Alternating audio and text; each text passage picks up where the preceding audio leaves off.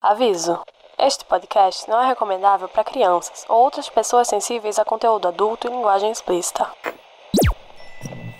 Um leitor vive mil vidas antes de morrer. Alguém que não lê vive apenas uma. Se você não sabe onde quer ir, então qualquer caminho serve. Eu poderia calcular suas chances de sobrevivência, mas você não iria gostar. Há muito tempo, as quatro nações viviam em paz e harmonia, mas tudo mudou quando a Nação do Fogo atacou. Não há lugar como nosso lar. Claro que está acontecendo dentro de sua cabeça, Harry. Mas por que isso deveria significar que não é E real? que a sorte esteja sempre a seu favor.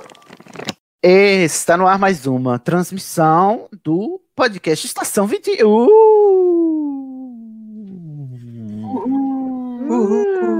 É a jornada.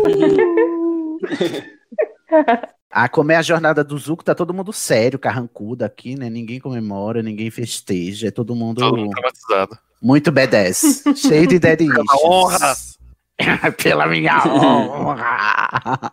Estamos aqui para inaugurar o nosso novo formato. Você lembra, ouvinte, do finado Estação 93 Quartos, que nós tínhamos um formato de podcast chamado Penseiras, no qual a gente analisava psicologicamente os personagens de Harry Potter, pois a Penseira voltou transformada, né? É, é, restaurada, né? Agora toda bonita, toda natural, o peito é duro, bonita pra caramba. A Penseira nova, 2.1, que é a Estação 21, né? 2.1. Nós temos agora o episódio de Jornada, prezados. Palmas pra jornada.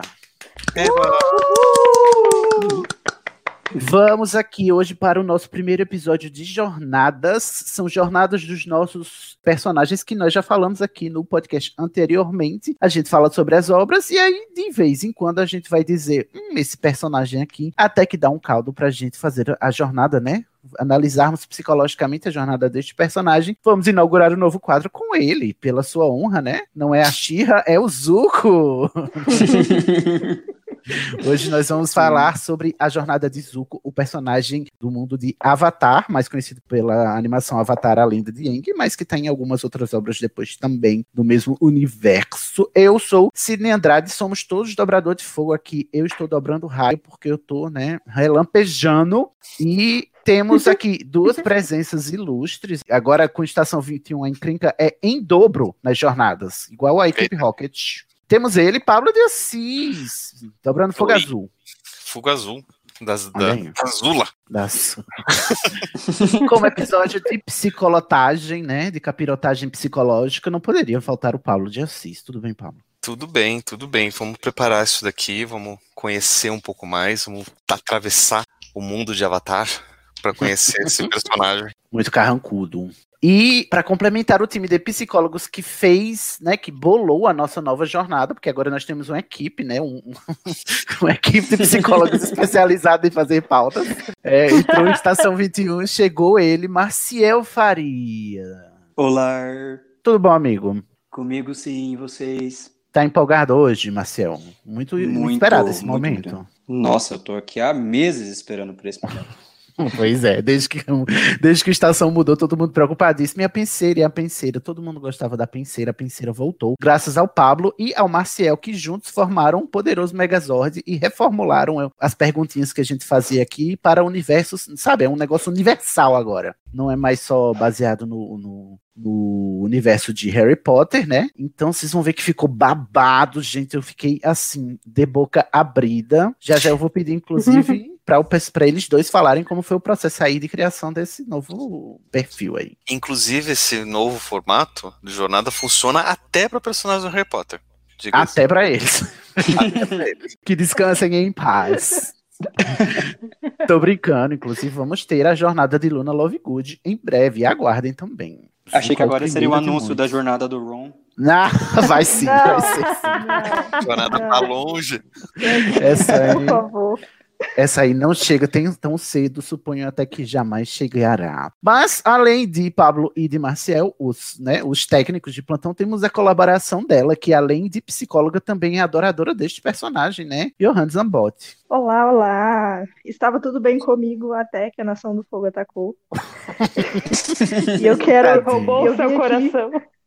Roubou meu coração e eu estou aqui para fazer justiça a Zuko. Zuko Ladrão roubou meu coração, não é mesmo? E tenho completar o fraco time. por sad boy.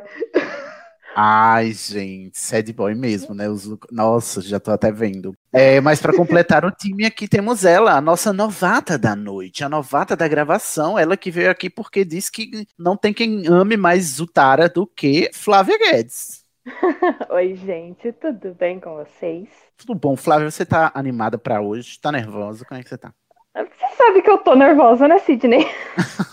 Mas por que, amiga? Né, Não, como- dupla estreia. Dupla estreia? Responsabilidade. É, a minha estreia no podcast e a estreia do quadro. Ah, é verdade, é mesmo. Muita Então, se o responsabilidade. quadro não der certo, a gente já tem que ocupar.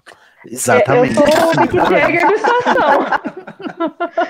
Flávia, minha querida, é, como o nosso critério mudou agora para os novatos, a gente faz sempre a pergunta que não quer calar para quem chega aqui pela primeira vez gravando com a gente esse podcast colaborativo, que é como você conheceu o hoje chamado Estação 21? Qual é a sua história com o nosso podcast? Que já tem, já tem uma história assim bem conturbada. Ah, eu simplesmente caí aleatoriamente. Ah, um podcast sobre Harry Potter aqui, vou, vou ouvir. E, e fiquei até hoje. Ah, então foi em Pra buscas felicidade aleatórias. de uns, pra, ter- pra tristeza de outros, não sei. Que é isso, jovem? Já arranjou inimigos?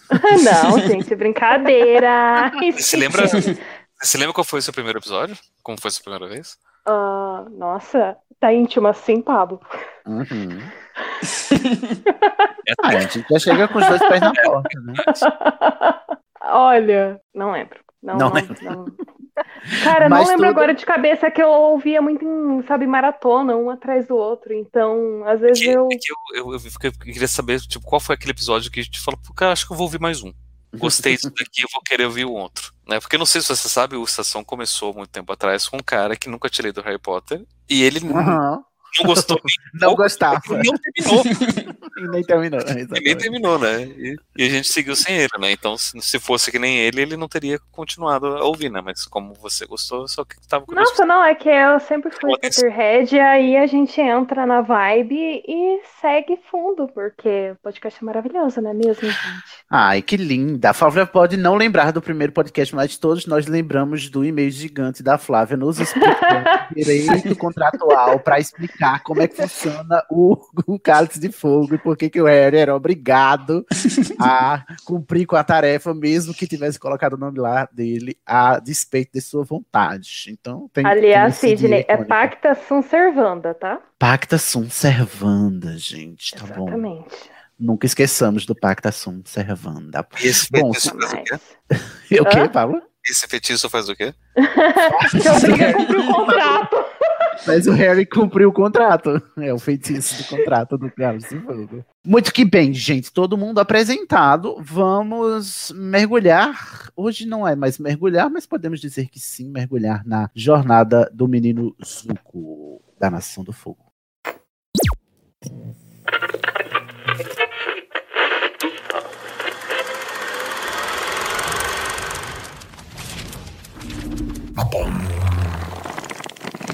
Então é isso, gente. Vamos começar com a primeira jornada do Estação 21. Eu estou nervoso. Você sabe que todo começo de jornada a gente fica assim, né? Um pouquinho nervoso para dar o primeiro passo. Eu estou aqui tenso. Mas antes da gente começar a falar do Zuko em si, eu queria perguntar para os nossos técnicos aqui, nossos técnicos que foram responsáveis pelo novo formato, Pablo e Maciel, eles que bolaram um novo roteiro de perguntas e respo- respostas, não, porque gente, as respostas não são roteirizadas, né? Mas as perguntas sim. É, a gente sabia que na- nas penseiras, né, quando a gente falava só sobre Harry Potter, tinha um roteiro muito contextualizado com o mundo, né, o universo mágico de Harry Potter. Então a gente não iria mais poder usar aquele roteiro. E o nosso primeiro impasse foi: será que é possível a gente fazer um, um roteiro que dá pra gente falar sobre qualquer personagem e mesmo assim fazer a análise, as análises que a gente fazia na nas penseiras? E aí chegou Pablo e Marcel e disse: sim, sim, sim. E aí eu quero saber de vocês como é que foi bolar esse roteiro que diz que, né, no, lá na- no certificado de garantia, quando eu fiz o pedido e recebi, diz que se aplica a qualquer personagem esse roteiro novo. Como foi? Então, é, eu conheci o Estação, foi esse ano mesmo, e eu fui ouvindo os episódios, e eu vi uma citação aqui, outra ali sobre Freud. Pensei, ah, eu preciso participar desse negócio para falar alguma coisa de Freud. Aí eu entrei no. A rixa vai do- começar. É, eu só, já, quero, já quero adiantar que foi contra a minha vontade essa situação. eu não- não A conexão moral. de Pablo deu até uma trepidação, assim. Olha, eu acho que o Marcial tá sozinho hoje aqui pra defender. Eita. Tô, não, eu não vou começar brigas que eu perco fácil. Mas eu entrei no Conciliábulo, peguei o cronograma e vi que a- o próximo episódio a ser gravado seria a penseira da Luna. Falei, nossa, eu preciso Uhum. participar disso, eu quero ajudar a produzir isso. Foi aí que eu entrei no grupo de produção. E quando eu fui falar com o Pablo, eu falei, olha, eu gostaria de participar, o que que eu posso fazer para contribuir? Ele me solta, então, a gente vai passar por uma reformulação. Ai, Pablo vazou antes do tempo pra você. Ah, Foi não. Ele me deu só um, um panorama. Aí dois dias depois, fatídico Não sabia desse vazamento. em que o, o Sidney me solta naquela live falando então, o futuro do Estação é acabar. Me, me deu me deu um gelo. Finalmente que eu junto- só eu entrou pra falar da. Luna.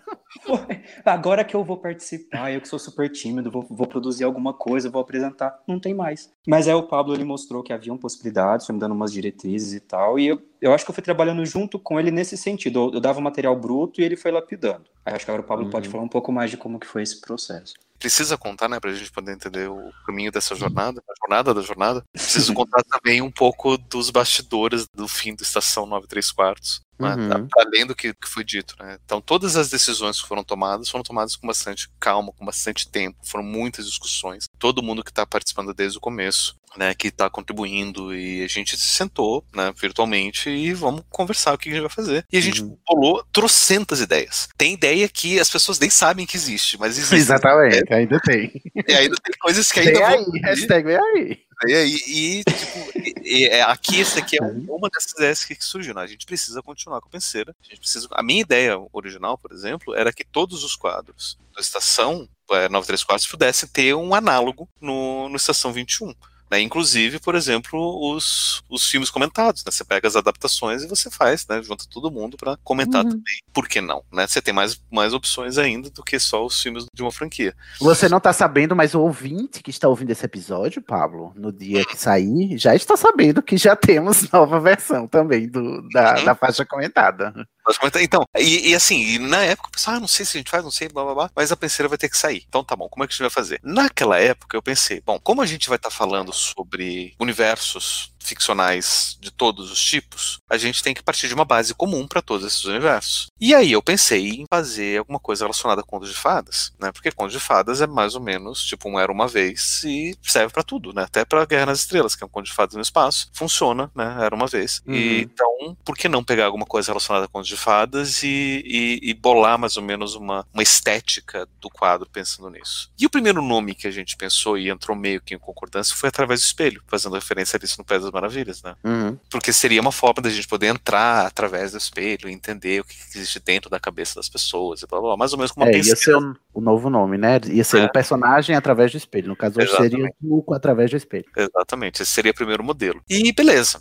Né, então, só fazer um roteiro pensando nisso, né? Analisar psicologicamente mais ou menos como era o quadro da penseira, que era uma análise psicológica. Inclusive, as perguntas que a gente fazia eram perguntas básicas de anamnese, quase. Né? Assim, Uhum. como é que era a infância, relacionamento com os pais, relacionamento com os amigos, traumas, né? Coisa de anamnese. Anamnese é aquela entrevista que todo psicólogo faz na primeira consulta, não é isso, Pablo? Na verdade, são entrevistas de para você poder conhecer o histórico do, do paciente, não só psicólogo, mas médicos em geral. Ah, né? tá. Vai fazer uma consulta, ah, quando você teve, você teve um histórico familiar de uma coisa assim, né? De, de uma doença cardíaca, de câncer. Isso daí tudo faz parte Hum. da anamnese. Todas as consultas têm uma, uma, uma espécie de anamnese, Uhum. né? Então, o modelo do, da penseira era uma anamnese. Bem simples. Só que daí eu vou contar uma coisa que eu só acho que eu só contei pro Maciel quando a gente tava bolando. Revelação. E, e que eu não tinha expressados para ninguém. Mas eu não sei se era por conta da gente estar analisando uma obra literária, né, e não uma pessoa, mas não tinha muita profundidade psicológica boa parte dos personagens que a gente analisava. E caía que era basicamente uma análise de literatura. Sim, né? claro. A minha sorte é que eu gosto muito de literatura. E eu estudo roteiro, estudo teoria literária, estudo um monte de coisa, né, como hobby. Então, para mim era fácil entender quando a gente estava lá discutindo que tá, isso daí não é bem psicológico, isso daí é faz parte de um roteiro, que faz parte de uma trama, faz parte de uma ideia de uma autora, né? Por isso que aconteceu desse jeito. né? Uhum. Ah, mas por que que o, sei lá, por que que o Snape era tão filho da puta? Por que ele foi tão filho da puta? Porque a, a maldita da JK quis que ele fosse. Tem sentido, né? Você tenta até encontrar uma justificativa causal para poder explicar Era um exercício interpretativo sobre tudo. É. né? né? E, ah, a é que era da vontade da autora. E daí, para entender a vontade da autora, você tinha que entender roteiro, estrutura narrativa, blá, blá, blá, blá. E essa foi a minha dificuldade quando a gente tentou sair desse universo e generalizar. Porque ia cair no mesmo problema. A gente vai estar analisando uma obra literária, uma obra de ficção, que dificilmente vai ter uma profundidade psicológica para a gente poder tirar informações relevantes dali e vai acabar caindo a análise literária de novo. Então, por que não já aproveitar e fazer análise literária de personagem mesmo? De fato, né? De fato. E aí é que vem, então vamos tentar entender. E me veio a ideia de, vou pegar como base a ideia da jornada do herói, porque afinal de contas, né, a maioria dos personagens que a gente vai trabalhar são os heróis e os protagonistas. Então é fácil de você colocar ali. Então eu pensei, então vamos pegar lá Campbell, vamos revisar Campbell, vamos pegar tudo isso para poder organizar simplesmente, né, para de uma maneira simples, coerente, como é que a gente faz isso. Só que daí cai no outro problema. E se a gente não pegar o herói? Exato. E a gente pegar, sei lá, tio Airo, em vez Porque do... os heróis são chatos, a gente São quer os outros. Tanto é que, né, num- numa, numa penseira que. Uma penseira, num- numa futura jornada que vai acontecer, sugeriram uma, a, a protagonista da história. Eu falei, não, a protagonista é chata. O cara aqui. Terminantemente contra. Pega esse cara aqui que é bem mais legal. É verdade. Faz sentido e tal. Eu vou até dizer, porque acho que tá muito pra frente, mas a gente queria fazer isso com a, a jornada da, da Katniss. Uhum. Eu falo, não, gente, a Katniss é um saco, a Katniss é chata. Não tem o que falar. É uma jornada de herói, é chatíssimo. Aí ele disse, vamos fazer a jornada do Heimlich. Aí eu disse, ah, agora temos. Então Uhum, talvez isso aí chegue. verdade. E Uhum. aí é que tem. Mas o Hamilton não cabe na jornada do herói, porque ele não é um herói. Exatamente. Então eu tive que fazer um outro exercício para poder repensar tudo isso. E eu já estava com um material escrito para mim para fazer nos meus escritos narrativos, né, é, nos meus exercícios, de fazer é, textos mais psicológicos. Então eu meio que pensei num modelinho de roteiro de uma história, onde eu contasse uma história, uma narrativa, um conto, um romance qualquer, mas que a trama principal fosse o desenvolvimento psicológico das personagens e não o desenvolvimento da narrativa. Né? Eu já tinha esse exercício comigo. E aí eu pensei, por que não adaptar isso que eu tenho? E daí eu fui trabalhando com o Marcel, fui vendo, vamos pensar isso e tal, daí ele jogava o material, daí a gente ia pensando e adaptando, vendo problemas, e calhou nesse roteiro, que é uma forma da gente poder analisar esse desenvolvimento da personagem e que funciona para qualquer personagem nesse sentido. Tanto é que a gente vai usar sempre o mesmo roteiro para todas as próximas jornadas, só vai mudar as biografias, né? Uhum, exatamente. E a ideia da gente pegar esse desenvolvimento da personagem é poder entender como que a personagem se desenvolve. né? E são quatro grandes temas que ajudam a gente a entender esse desenvolvimento, né? Só para poder apresentar para as pessoas entenderem como a gente vai passar e por que que vão ser esse tipo de pergunta. né? É, a ideia é você pensar que todo o desenvolvimento acontece a partir de conflitos. Numa história é sempre assim, tem que ter conflito. Uma história sem conflito não é história, é descrição. Uhum. Então não A tem... gente falou isso no, no episódio de Clichês 2. Vão lá ouvir a importância do conflito lá, desde Titio Ari, que ele falava lá na poética que tem que ter conflito, na Uhum. poética de Aristóteles. Né, precisa ter conflito, porque senão não tem narrativa. né? Então, como é que a gente vai compreender esse conflito? Então, a gente parte da a primeira parte, a gente poder entender a base do conflito, que é compreender o mundo, onde tudo começa. E a ideia é que em toda a história a gente vai ter um mundo que ele é em si em conflito, tem dois lados conflitantes. Geralmente, a gente pode chamar de um lado natural e um lado sobrenatural, né? ou seja, que existe conflito entre a natureza e algo que é sobrenatural. O que é sobrenatural pode ser o mundo mágico, o mundo espiritual, no caso do Avatar, pode ser a própria sociedade, pode ser castas sociais diferentes. Por exemplo, no que a gente deu o exemplo ali do- dos Jogos Horários da Katniss, né? a gente tem claramente de um lado a, a capital e, e todos os outros distritos. né? Então você tem ali né, esses universos diferentes, esses mundos diferentes. Daí, como quando a gente chama de sobrenatural, é esse que está um pouco além desse mundo comum.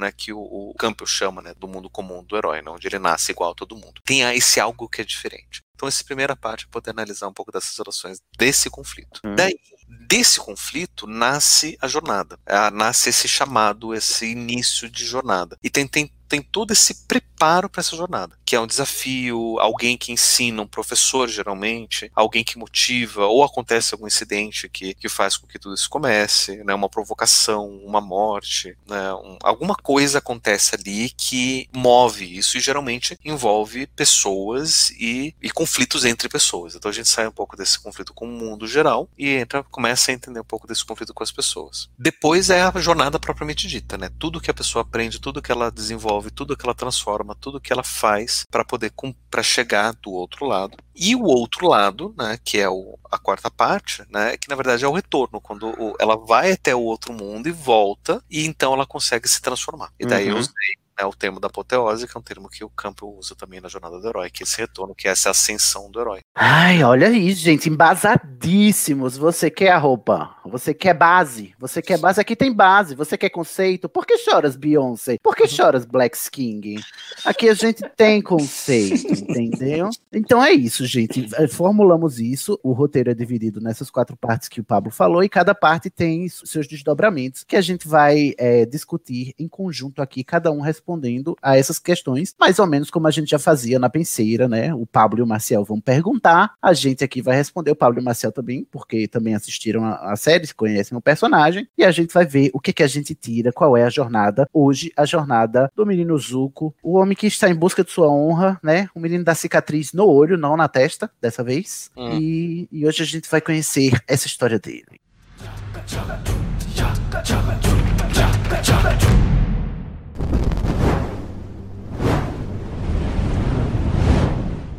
Bom, então vamos a isso. Finalmente, a jornada de Zuko. A gente vai passear aqui pelo roteiro que Pablo e Marcel fizeram aí depois de toda essa explicação. Pablo e Marcel vão nos guiar aqui com as perguntas. Eu, a Johanne e a Flávia vamos respondendo para a gente ir debatendo sobre as respostas, né, dessas perguntas, dessas quatro partes da jornada de Zuko. Pablo, comecemos. Então vamos lá, né? Pra essa primeira parte, para a gente poder conhecer o mundo desse personagem. Então, como é que é esse mundo? Né? Que, onde é que ele nasce? Que mundo é esse? Qual é a natureza desse mundo? E o que, que é esse outro lado sobrenatural, esse outro lado diferente? Bem geral. É, eu acho que assim, o mundo do, do, do Zuko, pelo menos no que a gente entende, primeiramente é a Nação do Fogo e depois é o exílio dele, né? O mundo que ele conhece. Eu imagino. É porque eu acho que eh, tem, é, mas eu acho que é algo mais é, básico Mais ainda, geral, né? até. Mais geral. Quase mais 15. geral, mais geral são as nações, né? O, Uhum. o mundo de Avatar, no mundo geral. Não, e tem as, as regras, né, de- nas quais vive o, o Zuko. O Zuko vive num mundo em que existem dobradores dos quatro elementos, né, água, terra, fogo e ar. O Zuko, ele é um dobrador de fogo da nação do fogo, e, e é assim, e as nações estão divididas, né. Não, mas se bem que o, o mundo natural se resume a isso, né. Tem gente que dobra os elementos, né, tem gente que não dobra, e tem umas treta. É isso, Raul? Várias tretas. Várias tretas. Mas eu acho que o importante é também a, a, a diferenciação, né? Que se faz entre os cidadãos, quase como etnias mesmo, por conta da sua dobradura, né? Então, as pessoas têm suas características também baseadas no, no elemento que elas dobram, né? O, o Zuko é um dobrador de, de fogo. Só, não só a sua característica, né? Mas a sua função social baseada na sua dobra ou não. É, também. Uhum. Até porque a gente vai ver que o Zuko sofreu um pouco disso, né? De, de ter ou não ter a dobra é determinante também pro, pra história dele. Uhum. Mas isso daí também depende da nação, né? Porque se a gente vai se lembrar, no, no Reino da Terra, a realeza não dobra. É verdade. Então é relativo. É, porque isso aí é o mundo sobrenatural, né? Também. É, as relações sociais. O, Uhum. a, a nação do fogo, ela é imperialista, né? Porcos chauvinistas. Adoro! É uma monarquia, né? Quer conquistar, é, passa de, é, pela linhagem paterna e tal. Aí tem a nação da terra, também é, é monárquico também, mas é é, parece que é uma nação bem maior, mas ela é bem mais estável, porque assim, a, a- diferente da nação do fogo, a nação da terra ela não conquista, ela expande, né? E a, a nação do fogo ela vai e conquista. Temos a- o, o pessoal da dobra d'água é o pessoal Gente, é o pessoal injustiçado, né? Porque eles estão lá no Polo Norte, no Polo Sul, eles não se, não se vê, tá dividido os povos, né? As tribos da água, são duas, e eles são meio que retratados como, é, como tri- tribo. tribos, né? Uhum. Não sei se tribo é um termo pejorativo hoje em dia, eu tô por É, o- fora. é do- o que- é o que eles se chamam, inclusive, né, no, no desenho. É. Né, tribos da água do norte e tribos da água do sul. E os dobradores de vento, eles são, de ar, eles são os tilelê da parada, eles são os monges, eles vivem do que a natureza dá, entendeu? Pacíficos. Só que no mundo que a gente tá aqui com o Zuko, eles foram dizimados pela Nação do Fogo, né? Eles, todo mundo morreu. Vai matar no- todo mundo, não vai sobrar ninguém, não vai descer ninguém, né? O capitão, o o pessoal da Nação do Fogo disse. E aí é interessante ver que esse- essa relação do mundo natural com o sobrenatural é justamente esse mundo que, que as pessoas vivem, né, das nações, dos povos, né, e tem o outro lado que é o sobrenatural das dobras, né, do, do, do contato com o mundo de fato espiritual, que tem um avatar que representa todos os elementos, que é a ponte, a grande ponte entre o mundo material e o mundo espiritual. Espiritual. E o melhor episódio é aquele que a Katara chama o Grande Ponte. Grande ponto. Grande cara?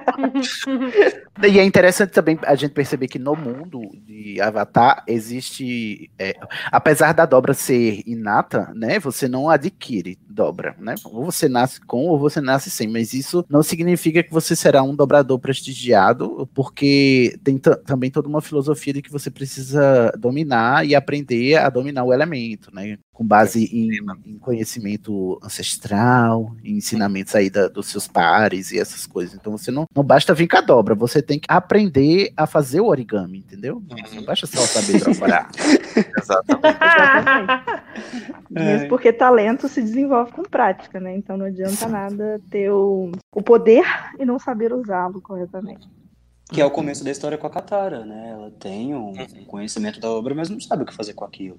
É tudo conhecimento é, autodidata e ela vai na busca. Uhum. é, junto com o Eng para tentar aprender a dobra d'água dela e a dobra do Eng. E o Zuko tá.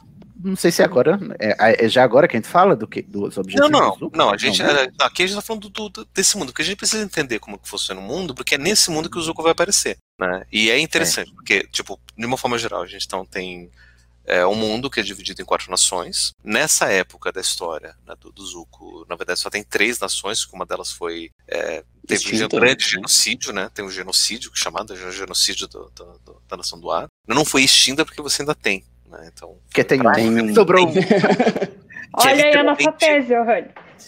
Que é Exatamente, literalmente a gente vai o chegar último- nela.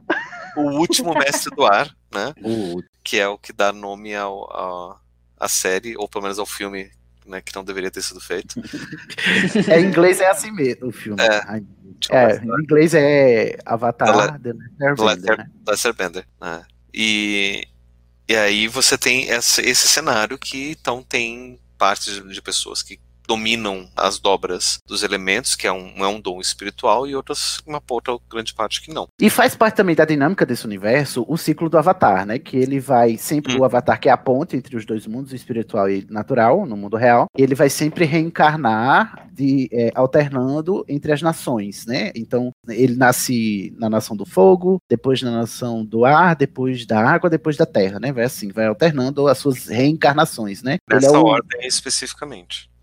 Acertei, olha só. Uhum. Então, fiz o dever de casa. O Avatar é o único ser, o único indivíduo deste universo que consegue é, as quatro dobras, né? Mais de uma dobra, inclusive. Ele consegue fazer as quatro, justamente porque ele é essa ponte. E existe a dinâmica de poder em que, se o, o Avatar ele é nativo da sua dobra, a sua nação tem, tem mais prestígio durante o tempo de vida daquele Avatar, né? E é isso que a Nação do Fogo está procurando, inclusive, a, a impedir, né? Forçar mesmo aí Uhum. um- um- um ciclo maior. né? E aí, na época, seria então é, o, o avatar do, do, do fogo, que era o avatar Roku, já tinha morrido. E aí, na época, que seria o avatar do ar, Do ar. que é quando acontece o genocídio.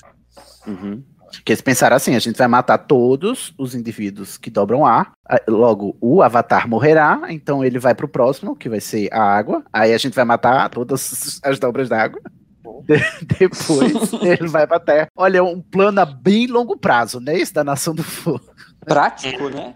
Mas é isso. Mas, e mas como eles são colonialistas, eu acho que no final das contas eles fazerem o, o ciclo completo dizimando significaria que quando o Avatar ser o, o dominador de fogo, né, nativo, eles já teriam é, conquistado as outras três nações, né? Eles, eles seriam hege- hegemônicos no mundo. Né?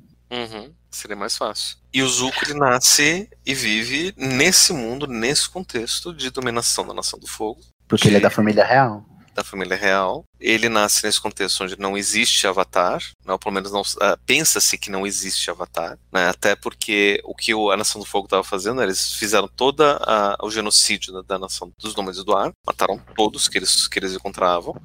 Depois eles foram atrás de todos os dobradores de água e eles Uhum. conseguiram todos os dobradores de água praticamente de uma das tribos. Que era a tribo do sul. A tribo do norte eles não conseguiram, porque a tribo do norte era bem mais, bem mais rica. né? Então eles tinham mais, mais defesas. Ai, que inferno, esse povo da Nação do Fogo. Agora eu queria saber de vocês. Olha uma dúvida que me surgiu aqui. Suponhamos que a Nação do Fogo tivesse conseguido matar todas as outras dobras, não tivesse sobrado ninguém. Ainda ia ter Avatar? Eu assisti o desenho inteiro perguntando isso. Onde eles né? queriam Se, chegar? Se só tivesse dobrador de fogo no mundo, o Avatar ia, ia aprender com quem as outras dobras? Ele não ia poder ser o Avatar mais. É, e considerando que quando morresse o Avatar do Fogo, ele ia renascer em qual nação? É verdade, não ia ter mais como re- reencarnar, né? Mas não, tendo, não tendo outras nações, não teria ponte a se fazer, né? Porque só existiria a Nação Fogo. Então, É o Avatar deixaria de existir enquanto entidade, talvez. E a Nação do Fogo tá foda-se pro mundo espiritual, né? Inclusive, né? Foda-se. É, próxima pergunta. Então, já que a gente conhece um pouco mais do, do, do mundo, como é que é a família, né? Como é que é o contexto familiar do grupo de onde esse personagem surge? né? E qual, qual que é a relação desse personagem com esse grupo, com essa, no caso, né? Você já adiantou com uma família. né? Como é que... Então, como toda família, Uma né, que começa com F total. é só merda. Desgraça. É, só que, essa família. né?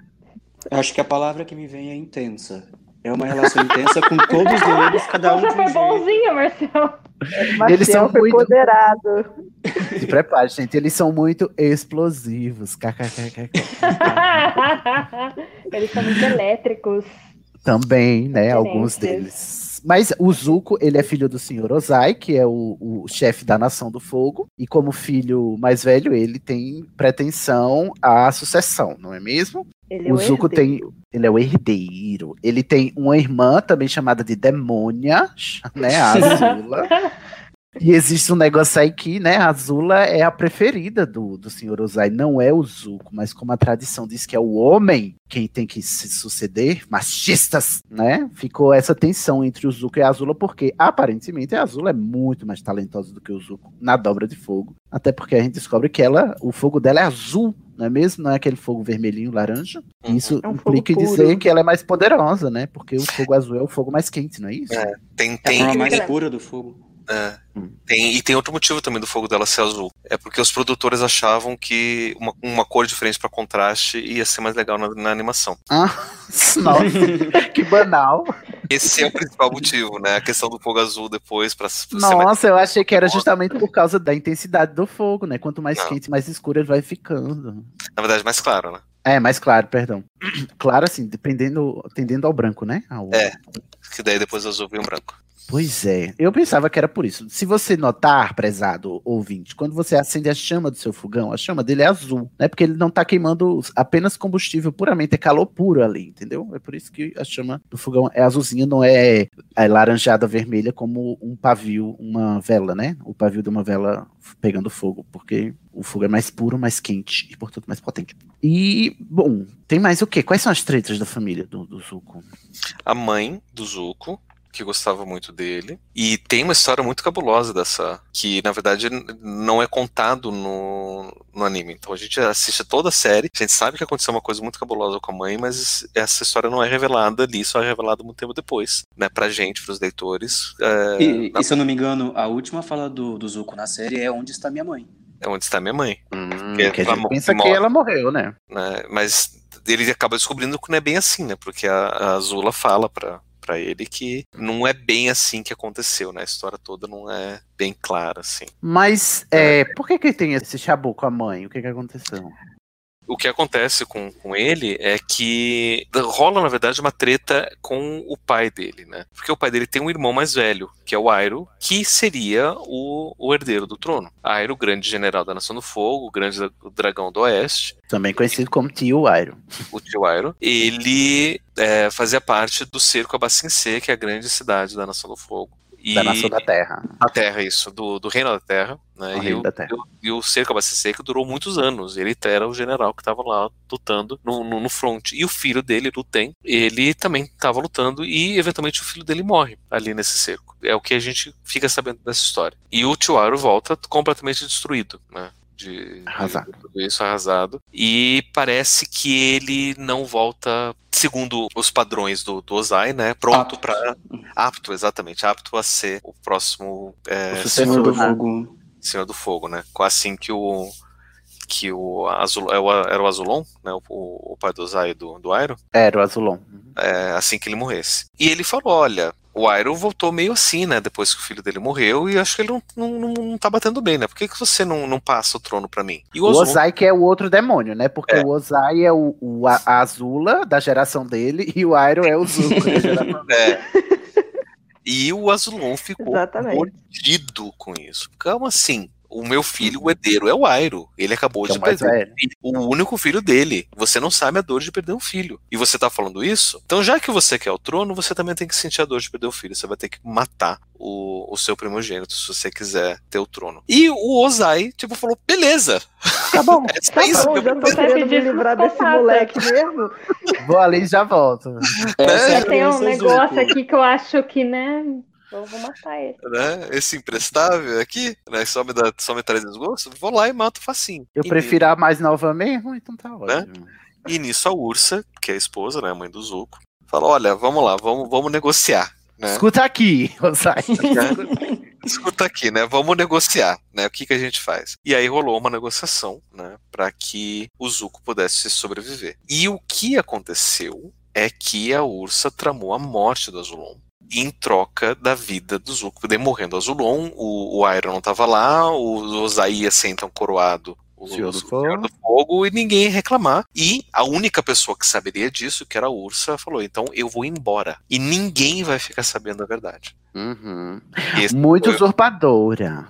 e esse foi o trato que aconteceu e ela sumiu. E contaram pro Zuko que ela morreu, não foi? No lugar dele, não é isso? Exatamente. A história que contou pro Zuko é que ela morreu no lugar dele pra ele não, não precisar ser morto por conta Uhum. desse, dessa exigência do Azulon. E aí o Zuko vive carregando esse fardo de ter sido responsável pela morte da mãe por causa de que o pai queria matar ele e a mãe dele quis. E aí a, a, a Azula joga isso na cara dele o tempo todo e já começa daí, minha honra, minha honra. Uhum.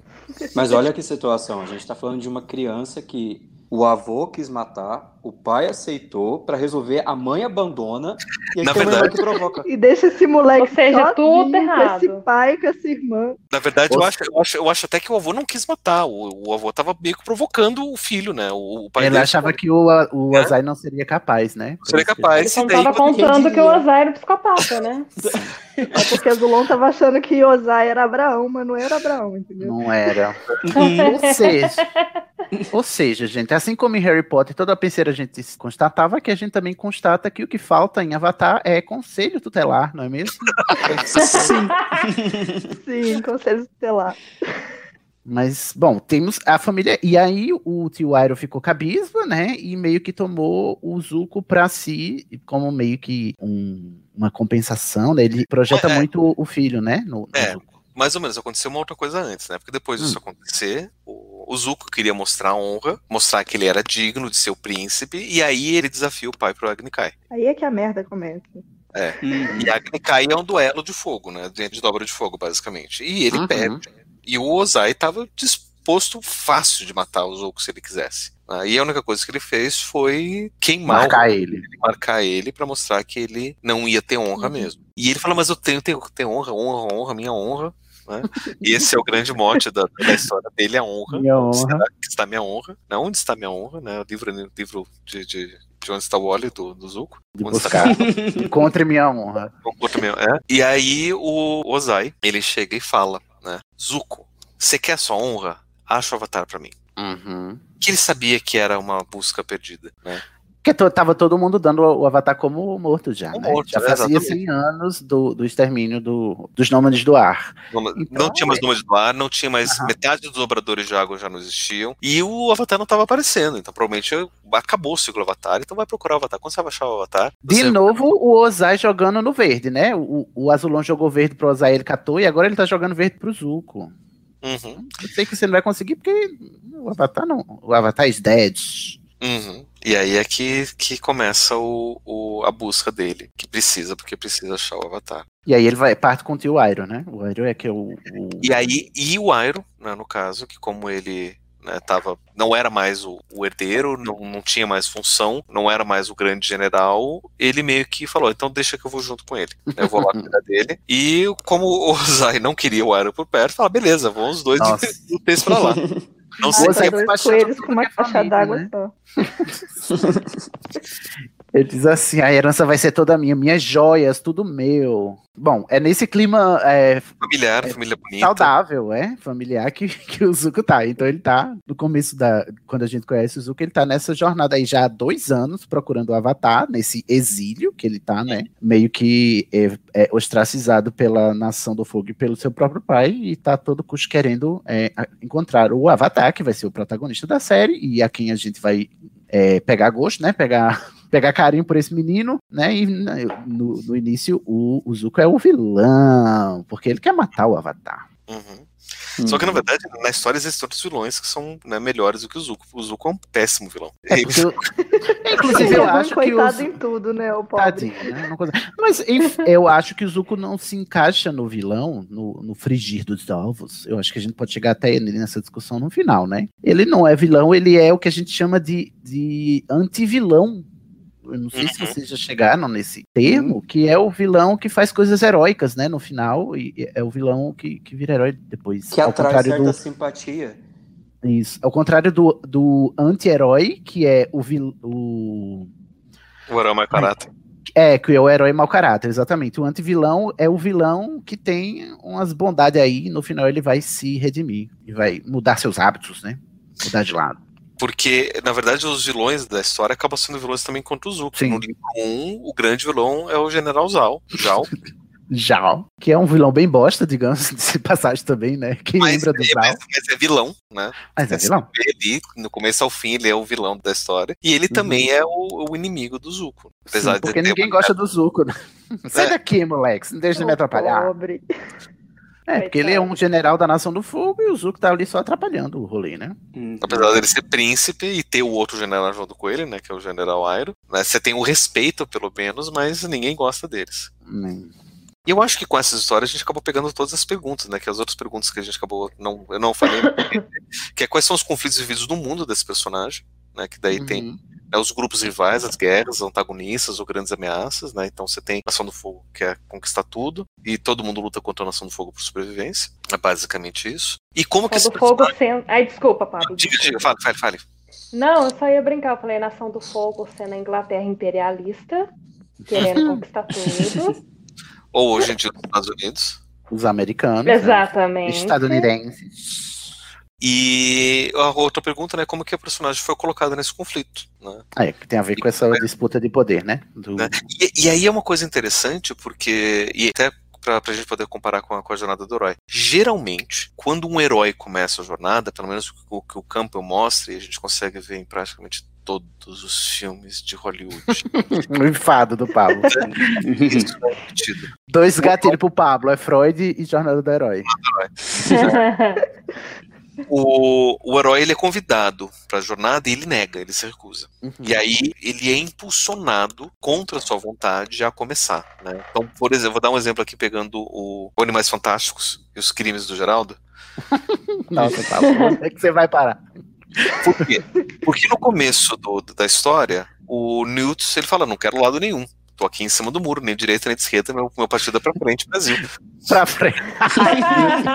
Newt então é, é um hora concept. E aí, no final do filme, tem aquele momento, né, de tá tudo na merda, e ele fala, agora eu escolhi meu lado. Uhum, Então, num primeiro momento, ele é convocado. Qual é o seu lado? O irmão dele fala, qual é o seu lado? Você tá do lado de quem? Não tô do lado de ninguém, né? Meu lado é o Brasil. né? nem feminismo, nem machismo, humanismo. É, humanismo.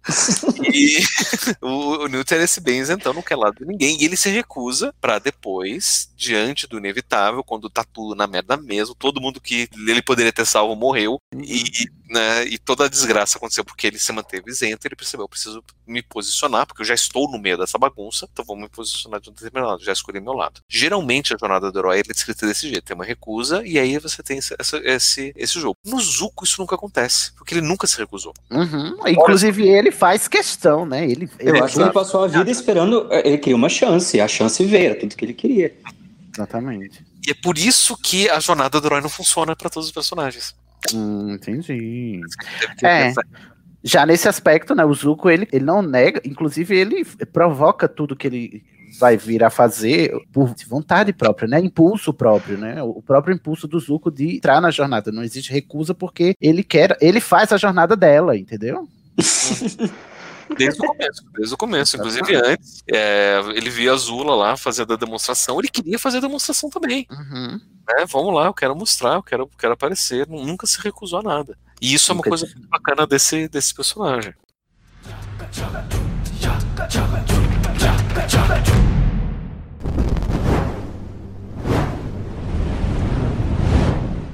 Então, o Pablo até já preparou, né, a parte 2 aqui, que é a preparação para a jornada.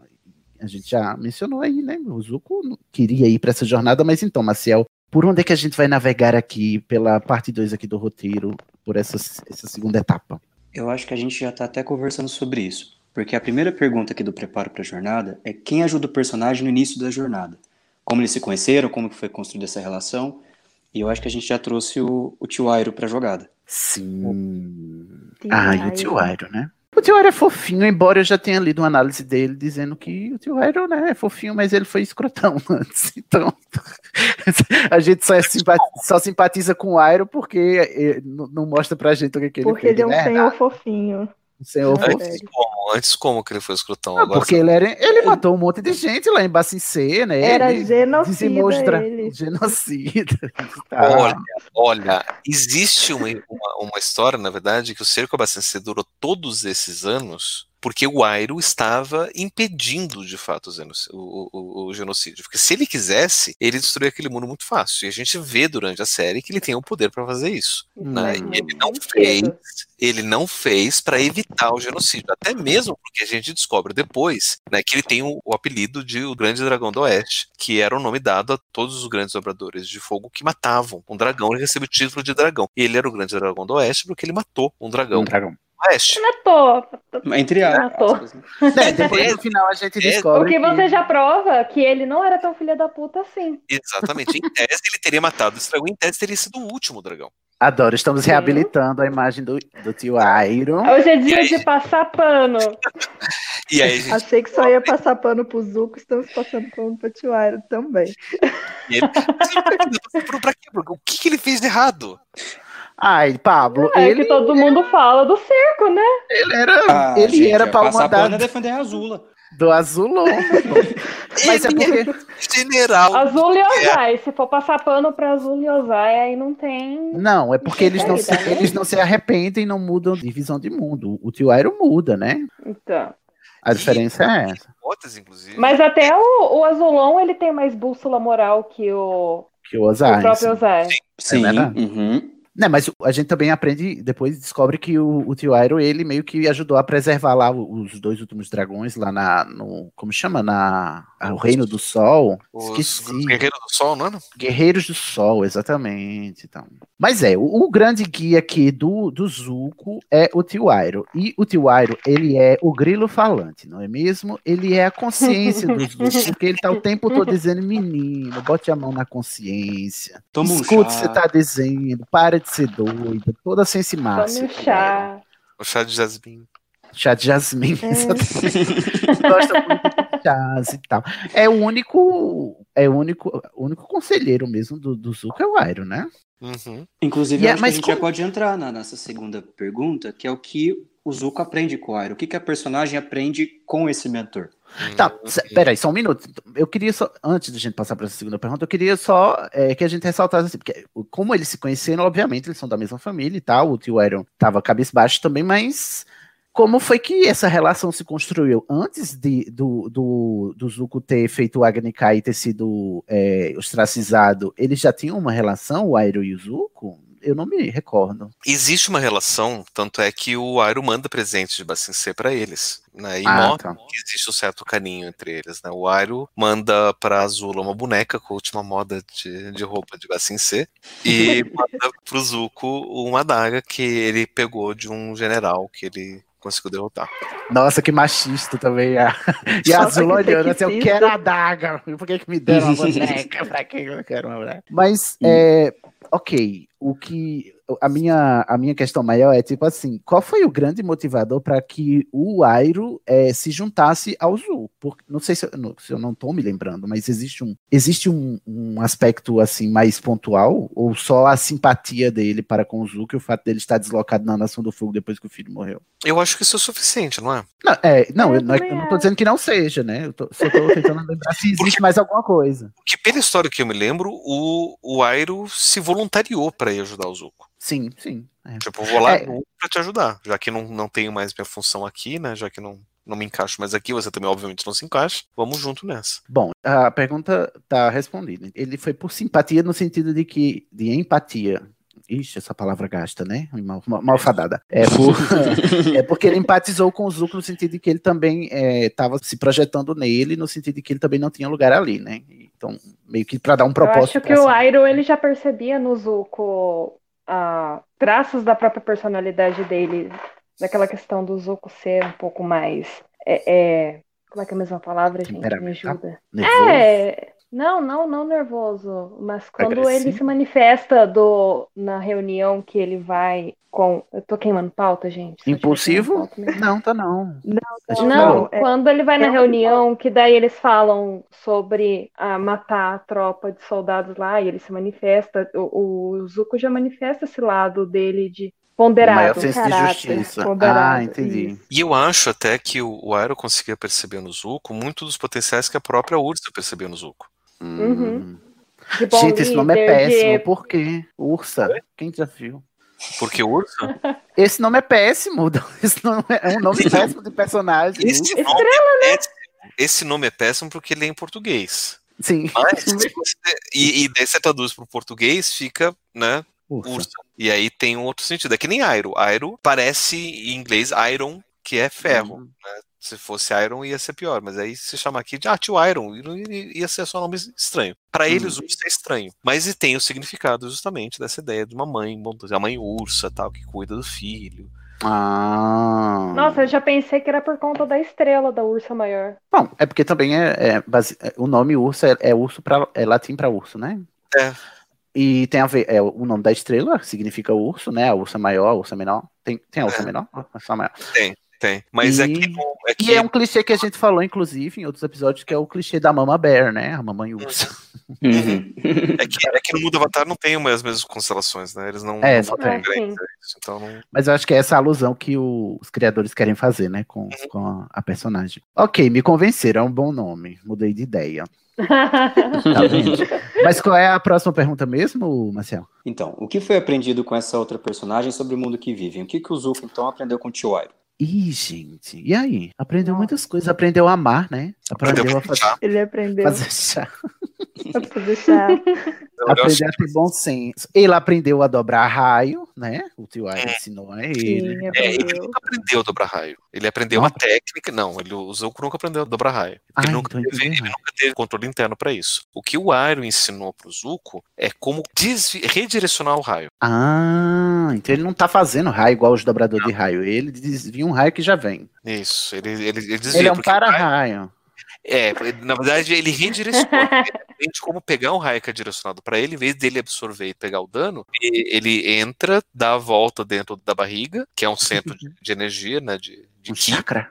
que, que- mas, mas isso não é bem um chakra, né? Porque o chakra é da- do pensamento indiano. No pensamento chinês, é, esse daí é chamado de Tantie, que é um, um centro de energia que fica na barriga mesmo. Daí eles estavam usando bem, bem filosofia é, Shaolin pra isso. E aí Oh. você desvia ali e você aponta pra onde você quiser. E ele acaba usando isso contra o próprio pai, né? Contra Então, se passa pelo estômago, a dobra de raio, entre aspas, do Zuko, nada mais é do que um peido supervalorizado? Ai, meu Deus. Um peido a muito gente quente. não vai superar a dobra de peido. Olha aí, o Milo já, né? Já tinha seus antepassados aí pra lhe provar que a dobra de peido estava sempre aí, só você não viu. Ai, gente, desculpa, escatologia. Mas é, para além disso, o Aire eu acho que tem a grande função do Zuko de ser essa. Eu falei do grelo falante não à toa, né? Essa grande consciência dele, né? Que... Canalizador de raiva. É verdade. O Tio é meio que esse estômago aí pro Iro de, de redirecionar toda essa energia que o Zuko tem, que é indomada e é selvagem, sei lá, e raivosa, que é advém do ódio. Inclusive, até uma lição que ele aprende depois, quando ele precisa ensinar o Eng a dobradura de fogo, que o, a dobradura dele vem desse ódio que ele tem, né? E dessa determinação e dessa raiva. É o Tio Aire que ensina ele a dominar esse. redirecionar, no caso, né? Esse ódio, essa raiva. E depois ele vai aprender que é, a dobra de fogo não precisa vir só da raiva dele, né? Ele tem que aprender a tirar o fogo de outros cantos, né? Pode ser do cu também, não é mesmo? fogo no cu. O, Bom, tem, um, tem um dobrador que faz isso, né? Que é o Milo. Exatamente. Que é um, um dobrador de peidos da Dobrador na- de do ar. Nosso íconezinho aqui, desde a lenda de Korra, o Milo, ícone. E fora, para além disso, também tem o fato de que ele é essa grande figura paterna que ele não teve com o Ozai, não é mesmo? Vocês concordam? Aham, E com certeza. Um Desde órfão a- de pai vivo, Zuko. Nossa, tão real, né? E familiar também, né? Porque desde do, do sumiço da mãe, ou da, ou da morte da mãe, que Pois é. que era culpa dele, ele não tinha mais vínculo familiar e ele teve com, com o tio. E é, e é interessante que tem momentos até, inclusive, fala, ah, você não é meu pai, que não sei o que, né? Não, não preciso fazer isso. E o Iroh continua ainda assim do lado dele. O engraçado é que ao longo da série inteira eu, eu fico com a impressão depois que termina que o tio Iroh foi com ele pra fazer ele desistir, dizer menino, para com essa história, sai daí você vai morrer, entendeu? Tipo assim, me parece que ele tá só playing along, sabe? Só indo com a corrente, entendeu? Dizendo assim, ah, vai fazendo, Zuko, vai fazendo que eu vou aqui aos poucos cavando esse lugar aqui na sua é, nessa sua jornada aqui de dissuadir você dessa missão que está fadada ao fracasso, porque, convenhamos, não é verdade? Mesmo que o Zuko tivesse levado o Eng para o Sr. Ozai, ele não teria a honra restaurada, porque a questão nem era essa, né, pro Ozai, né? Então é- era uma missão fadada ao fracasso, independente de qual seja o resultado, e o Aira sabia disso. Ou eu tô exagerando, vocês concordam? Não, eu acho que é isso Não, mesmo. faz todo é, é até como é, apoio, assim, quando toda vez que o Zuko se decepciona ou tá extremamente chateadíssimo com a situação, é sempre o, o Airo que tá ali dando esse apoio emocional necessário para o crescimento do Zuko. Nossa, eu acho que esse é o privilégio do Zuko, ter o Airo. Acho que a gente viu Se Big você tem um Airo pra você, você é privilegiado sim. Airo ensinou o Zuko até servir mesa, gente. Tem que É valorizar. verdade. A pentear o ele cabelo. É, cortou, fez um look, né? Tirou o coque samurai, que tá fora de moda, Kuzuko. Pelo amor de Deus, que não é hoje, coque samurai. Né? Fez um estágio numa, numa loja de chá, né? Fez o menino aprender a ser humilde, a servir as pessoas. Foi Fez um ele sair num treinamento. date. Fez, é, menina, além de tudo, foi Tinder para o, pra o Zuko também. Fez o menino aprender a amar. Vem aprender a amar também. Opa, Só não ensinou com a pessoa certa, não é mesmo? Ah, mas o Zuko vai aprender no fim das contas. Deixa Ai, o seu corpo ir mais além, Zuko, para sorrir e para chorar. Temos mais, Maciel? Respondemos? É, respondido. Aí agora começa a tocar a música da grande família na, na nossa cabeça. Hum, ai, Como Gente, continuou é- a relação da personagem com o seu grupo familiar? Olha, Ai, aproveitando péssimo. que a gente tá na época de Natal, se você acha, ouvinte, que a sua família é ruim, pois bem, Você não viu a minha, né? Você não viu a minha. Você não viu Ele tá na época de Natal gravando, gente. Eu acho que vocês estão ouvindo a gente no carnaval, então vocês também sabem que, que família é o cão no carnaval também. Também. Bom, família é o cão, então da época Só do ano não precisa um de feriado, né? É, só precisa de feriado. Mas imagina o feriado na casa da família, não tem sobrenome, mas enfim. Gente, É bola de fogo voando pra todo lado. Que desastre que seria um trem desse. Fica Tudo inviável, né, no Rio de Janeiro. Cristina Rocha não segura esse rolê. Aham.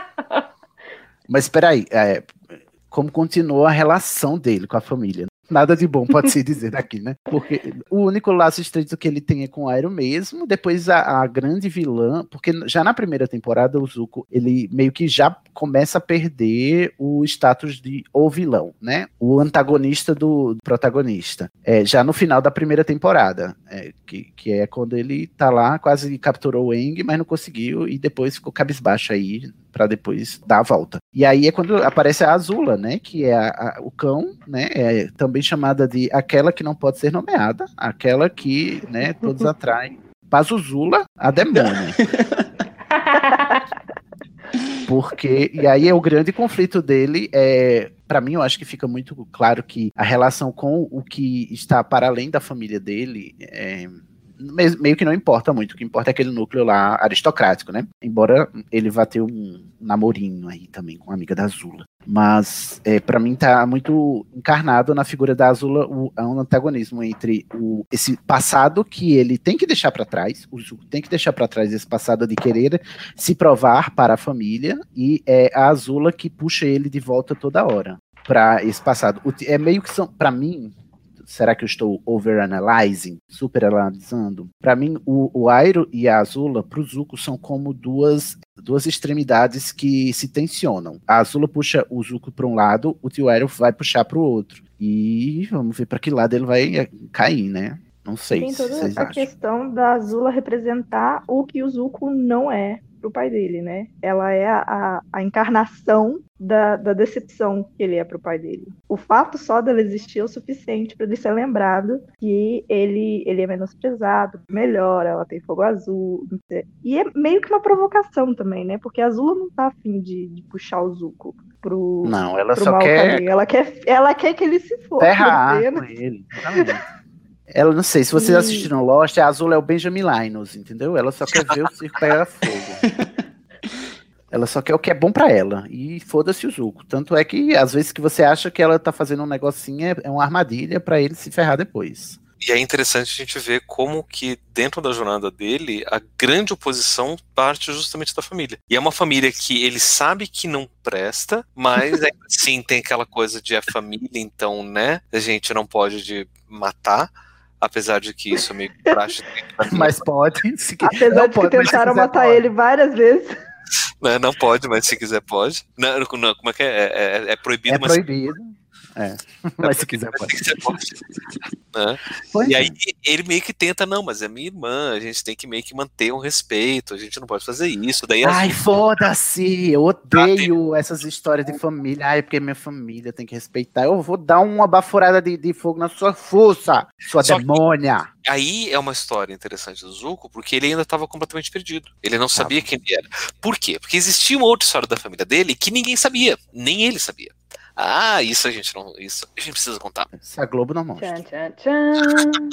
Que é uma coisa interessante, uma história bem interessante. Ele recebe, no meio da madrugada, uma mensagem dizendo: Você precisa saber a história do seu avô. Então tá bom, vamos descobrir a história do meu avô, que até agora não apareceu nessa jogada. Na verdade, do seu avô, não, do seu bisavô. Desculpa. Do seu bisavô. Bisavão. do seu bisavô, né? Porque tá, até agora a gente já não sabe. O bisavô dele, né, que é pai do Azulon, que a gente sabe, é um cara chamado Sozin. E foi quem começou essa bagaça de vamos conquistar o mundo. Mas ele começou com alguém ou ele começou sozinho? KKKKK. Desculpa. Tá bom, pode continuar, Pablo. Desculpa, eu vou me recolher. né? E, e aí ele, beleza, ele foi atrás pra descobrir, vamos descobrir um pouco mais a história do Sozin, né, meu bisavô Sozin. E ele conhece a seguinte história, né, que o Sozin, ele era um príncipe da Nação do Fogo e ele tinha um grande amigo, que era um cara chamado Roku. E calhou de ser o Avatar. Coincidência, menino. Coincidência, né? Tanto é que ele foi coroado rei e tudo, eles tinham meio que. é, o Roku tinha um interesse por uma menina, tá? E o, e o, e o Sozi meio que ajudava, né? É, e, e eles tinham lá uma, uma grande amizade, eles eram grandes amigos. E nisso o Roku Avatar foi pelo mundo para aprender as dobras, né? Todas as dobras. Ele foi pra tribo da água do, do norte, ele foi pro. Os nômades do ar. do ar, né? Da Terra. O Roku, que é o, o avatar anterior ao Eng, né? A encarnação do Eng. E daí, inclusive, mostra que ele foi grande amigo do monge Gyatso, que era um dos melhores amigos do Eng, né, que era um monge bem velho, mas né, que mostrava esse laço né, de, de amizade que passa por gerações e por vidas e tal. O Monge Gyatso é, é o que dá vitamina de banana com cebola? Não, esse é o Guru Patik. O monge Gyatso é quem ensina, inclusive, ao Wang a fazer tortas e jogar tortas obras em cima dos outros monges que estão meditando. Esse é o monge Gyatso, o melhor monge. Tem uma treta ancestral, então, aí, né? né? Daí você tem, você, daí você tem uma amizade ali. Ancestral. E quando o Roku volta, o Sozinho já é Senhor do Fogo e tal, e ele tem um plano de vamos, vamos expandir. Olha só como a Nação do Fogo é magnífica. Olha só como é lindo, tudo que a gente conquistou. Vamos levar liberdade pro resto do mundo?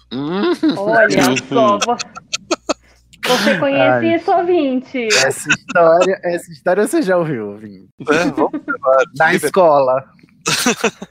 né, vamos levar né, a nossa glória pro, pro resto do mundo. E o Roku fala, cara, não é bem assim, o mundo tem as quatro nações, deixa as nações no seu lugar. Cada um tem o seu lugar, exatamente. É, e o não, que não sei o que, a gente vai ter que seguir. E beleza, e rolou toda essa treta, rolou toda essa treta, e o que meio que se separou do Sozin, e o Sozin, ele tinha uma carta na manga, porque ele sabia, por alguma fonte que não se sabe qual, um cometa ia surgir perto da Terra, e todo mundo sabe que cometas são feitos de fogo, só que não.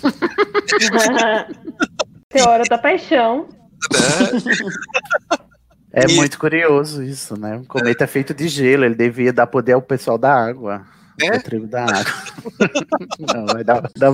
Ai, gente. Ciência, gente, acurácia científica. Suspensão da descrença, por favor, um minuto. E, e esse cometa ia, ele amplificaria o poder da, da- de todos os dobradores de fogo, então eles iam aproveitar isso para poder fazer a grande expansão né, e, e- e dominar tudo. E acalhou de, naquele momento, né, dentro dessa briga toda, a, a, a ilha onde o Roku morava, que era uma ilha vulcânica, o vulcão está em, em- em erupção. Ele consegue salvar todo mundo da ilha, mas ele tenta ali, mais ou menos se salvar, e ele não consegue, e o Sozin aparece, né, vou te ajudar, meu amigo, e os dois juntos conseguem salvar a população. Só que nisso o Roku ele fica é, intoxicado com os gases vulcânicos, né, que isso sim é científico. Né, Embora o Avatar se intoxicar, eu também não acho muito científico, não. Se ele é o Avatar, ele devia ter imunidade aí. né? E nisso ele chega pro Sozi e fala: Sozi, por favor, me ajude, né, meu amigo? E o Sozi olha assim: hum, quer saber? Acho melhor não, porque você quer atrapalhar meu plano de conquista do mundo. Sem você Eita, pô. posso conquistar o mundo. Morra. Né? E ele deixou o Roku morrer. Demônio! Todos demônios nessa família. Daí depois ele, te- no pergaminho que ele tá lendo, termina ali, mas como é que foi que o meu bisavô morre? Ele morreu de velhice, tranquilo, de boas, depois de ter feito o Porque genocídio. todo bom, todo bom ditador morre em paz e tranquilidade, né? Depois de matar um monte de. Depois de uma nação inteira, ele morre ali de paz, dormindo, de boa. Tranquilíssimo, é verdade. Ai, que ódio. Tão real. Primo, meu bisavô. E aí ele descobre a grande verdade, que o Roku era bisavô dele. Porque o Roku era avô da mãe, era avô da ursa. Então ele tem uma relação não só com a família dele, mas também com o Eng, né? Que é a reencarnação aí de um ancestral dele. Então, ele vive esse conflito interno, que é o mesmo conflito né, que ele estava vivendo, né, da Nação do Fogo contra o Avatar, ele vive dentro dele mesmo. Porque ele é o fruto desse conflito da Nação do Fogo. É quase uma predestinação, né? Também. Exatamente, né? Quase como se tivesse sido escrito por alguém. Uhum. Ai, claro. Eu estava aqui, né? Parece até que alguém escreveu. Acreditando que tem cometa feito de fogo. Pablo. É isso. Esse, esse- esse é a última treta familiar que ele acaba descobrindo e se envolvendo. Fala, cara, então gente precisa. E é o que incentiva ele a, a também dar perspectiva para ele, para ele procurar o avatar. Que ele, acaba que o, o Eng e o Zuko eles têm que desfazer o mal feito, né? Ou essa confusão sozinho, né? Uhum. Ai, gente, olha, ancestralidade é peso, viu? É peso. Família. E há uma ruptura, então, com esse mentor, um afastamento? A gente vê isso Ah. acontecendo entre o Zuko e o Airo. Qual foi a ruptura, gente? Me lembra. Tem uma que eu não tô lembrando agora. Eles se separam, né? Na última temporada, o Aero não tá com o Zuko. Eu não me lembro por quê. Rola um- uma treta de que o Zuko ele precisa seguir o próprio caminho.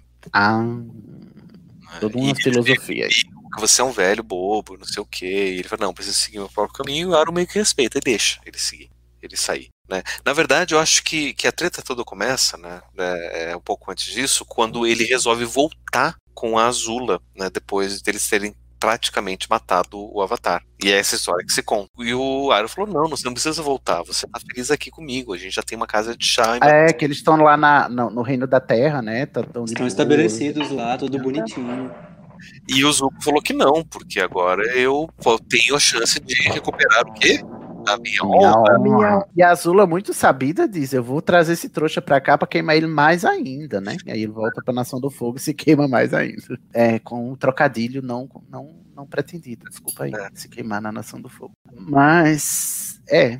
E A aí Azula- é, é assim que ele se separa, que daí ele vai pra Nação do Fogo, e é aí que ele tem a revelação do bisavô dele, da família dele, do conflito interno dele, né? Porque tem um momento que ele não consegue mais dobrar nada. E ele descobre tudo isso. Ele conhece a, a. Como se chama a namorada dele? A Thay? Conhece? Não? May. Começa a namorar? A May. Que é uma das amigas da, da não dobradora da, da Zula. Ela joga faca, né? Ela é uma jogadora de facas, é isso? Ou eu tô- em geral, né? Um arti- artista circense. Eu adoro o conceito. É a May, a Justiça é a May, que ela Ah, literalmente foi pro circo. Sim, não é a May que é a namorada do Zuko? Não, é a Tai. A Thay. Nossa, podia mudar um pouquinho esses nomes, né, roteirista? Pelo amor de Deus. Elas, elas são parentes? Elas são irmãs? Não, né? São bem diferentes. Poxa, podia dar um nomezinho mais diferenciado? Mais Xoxang tudo de novo. Xoxang. Tá Bom, mais mas é. Pegói, mas tudo bem.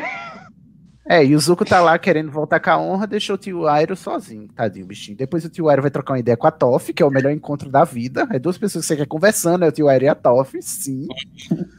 Inclusive, faltou isso na lenda de Cora, né? Na a verdade- Toff e o tio Airo. Na verdade, o tio Airo é preso nessa E época. enquanto ele tá preso, o Zuko vai visitar. É, e ele tenta descobrir, não sei o que. Quem revela pra ele que o seu bisavô era o Roku foi o Airo na prisão. Tá. E é, a ruptura se dá ali, não, não preciso de você, porque não sei o que, né? Você quer ficar aí na prisão, seu velho babão, não tem nada. Daí ele se passa, né? O Airo tá, tipo, tô aqui preso, não deu nada. E a gente descobre que, na verdade, o Airo tá, tá super virado no crossfit da prisão.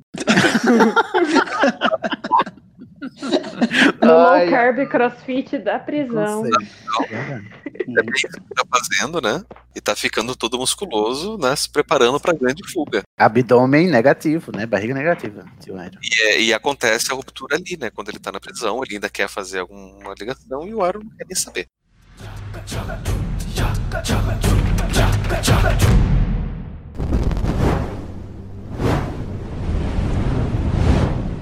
Então é isso. Ditas, né, as considerações sobre a segunda parte, que é o preparo para a jornada, vamos agora para a terceira parte, né, a terceira etapa, que é a jornada em si. É isso? A jornada em si, desafios e tribulações. Nossa, gostei muito do título.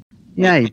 E aí é Fala. que começa a ver que começa a jornada individual mesmo do personagem. Ele começa a dar Tudo suas era preparação. É, tudo isso era toda uma preparação para ele começar a partir então para suas próprias escolhas e para seguir sozinho. Então, vamos lá, na sua jornada individual, quais foram os desafios e obstáculos que ele encontrou? Né? E esses obstáculos então foram resolvidos? É, foram resolvidos sozinho? Teve ajuda de alguém? De quem que teve ajuda? Como é que foi?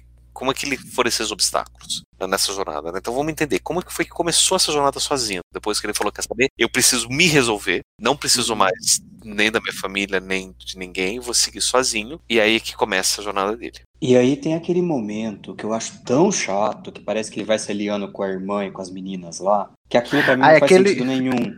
É, só começa essa jornada de, de retorno, porque ele já foi, né? Porque assim, me permita uma digressão. Quando é, eu leio essa pergunta aqui que o Paulo acabou de fazer, a primeira coisa que me vem à cabeça já é voltando pro, pro começo aí ali da problemática, que é, para todos os efeitos, o Zuko, para si mesmo, ele acha que o grande obstáculo da vida dele é o Eng, né? É o Avatar. E é por isso que ele quer pegar o Avatar, porque ele acha que tendo o Avatar ele vai conseguir resolver todos os seus problemas. E aí é, eu tendo a achar, então, porque assim, não sei, né? Minha psicóloga, ela, ela, ela é muito competente. E ela já me fez entender umas coisas que é assim, quando você projeta muito seus problemas para os outros, é porque você não quer admitir os seus problemas. Hum. E aí a jornada é sua, né? Os o problema é seu, Wang, não tem nada a ver com o B.O. do Zuko. E daí que eu acho que o grande obstáculo do- Zuko na jornada dele é ele próprio, né? É assim mesmo. Enquanto é, essa personalidade que tenta o tempo todo provar é, o seu valor e recuperar a sua honra, o- quando na verdade o que ele está querendo é se provar para os outros sem se preocupar com o que ele pensa sobre si mesmo.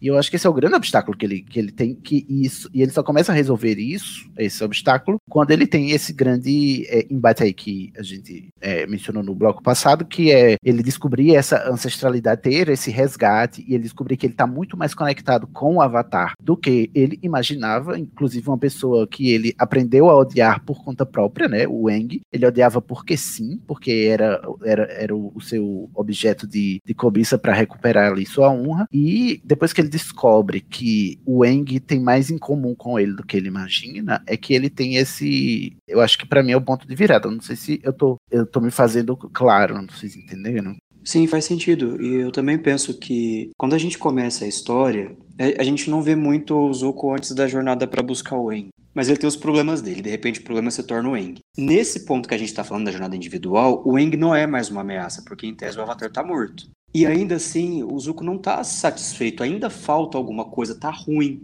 Tem alguma coisa que ainda é- tá ruim. Ah, é verdade, isso. eu acabei de lembrar que o Eng tá fingindo que tá, tá morto, né? Eles conseguiram fugir, mas. Não, mas é de antes. Ah, não, não, verdade. Não, não, é- é depois. Mas ele descobre que o Wang tá vivo. O Eng tá vivo. A Azula sabia que o Eng tava vivo e ela mesmo assim levou o Zuko pra lá, que era pra ele ser humilhado depois que Justamente por saber.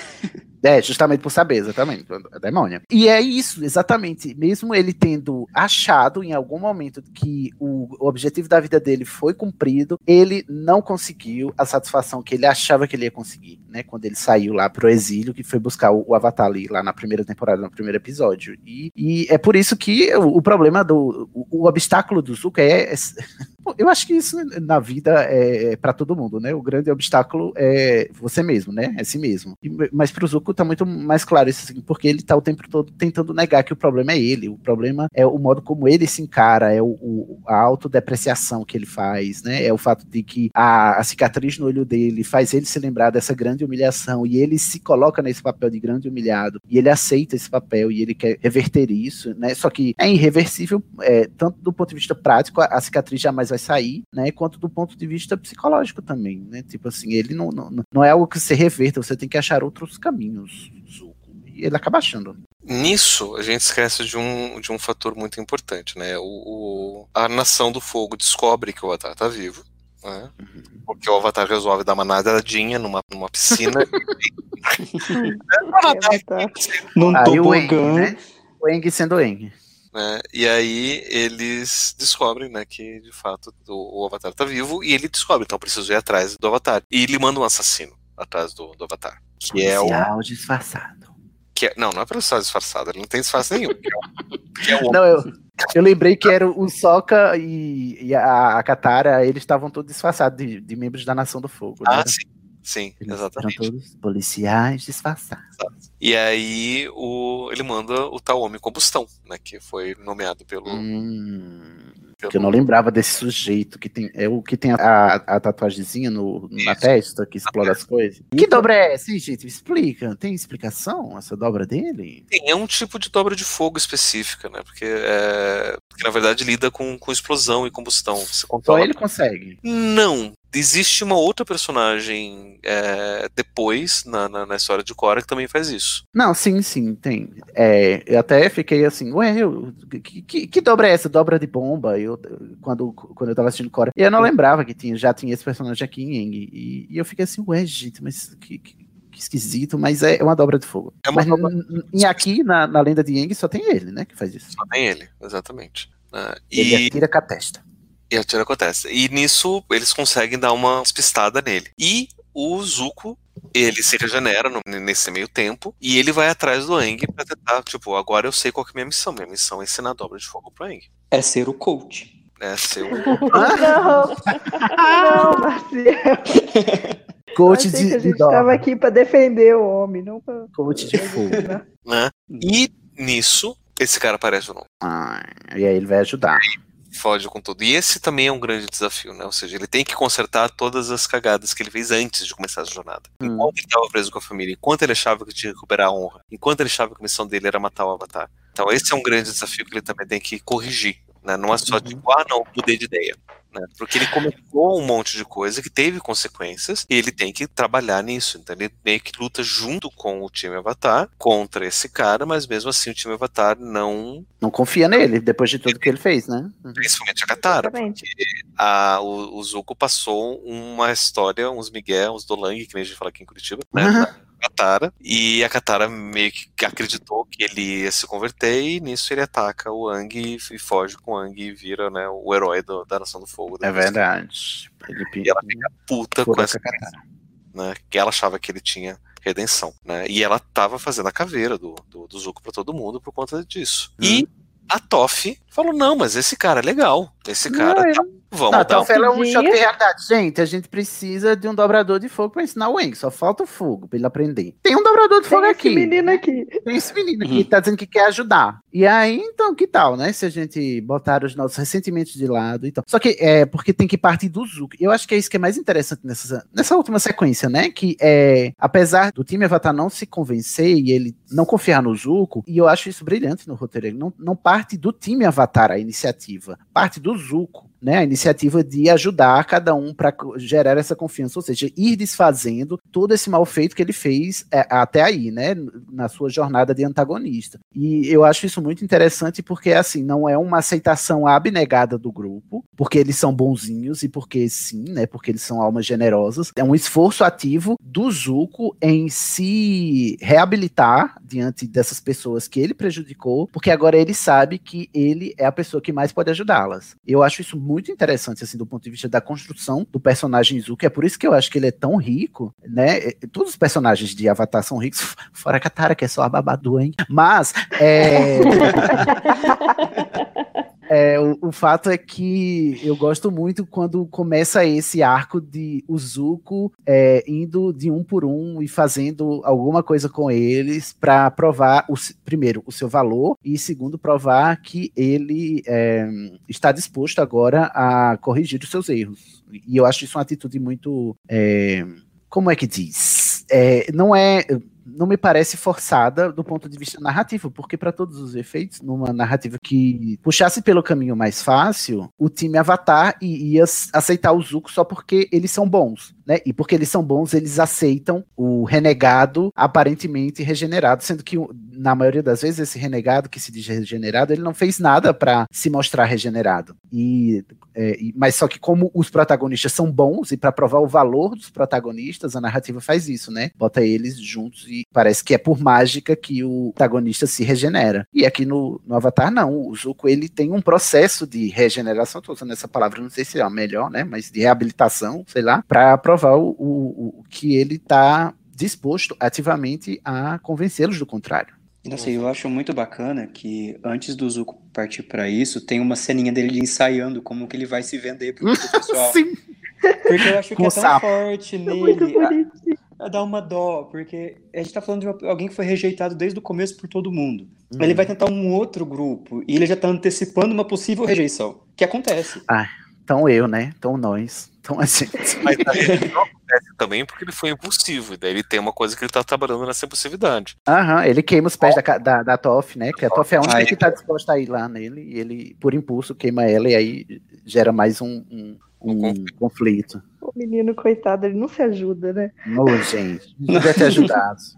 Vê- Notem esse, esse, esse momento aqui da narrativa. A Toff foi ser a diplomata. Quando desce ao nível de que é a Toff a diplomata, né? Você sabe que a situação Você sabe.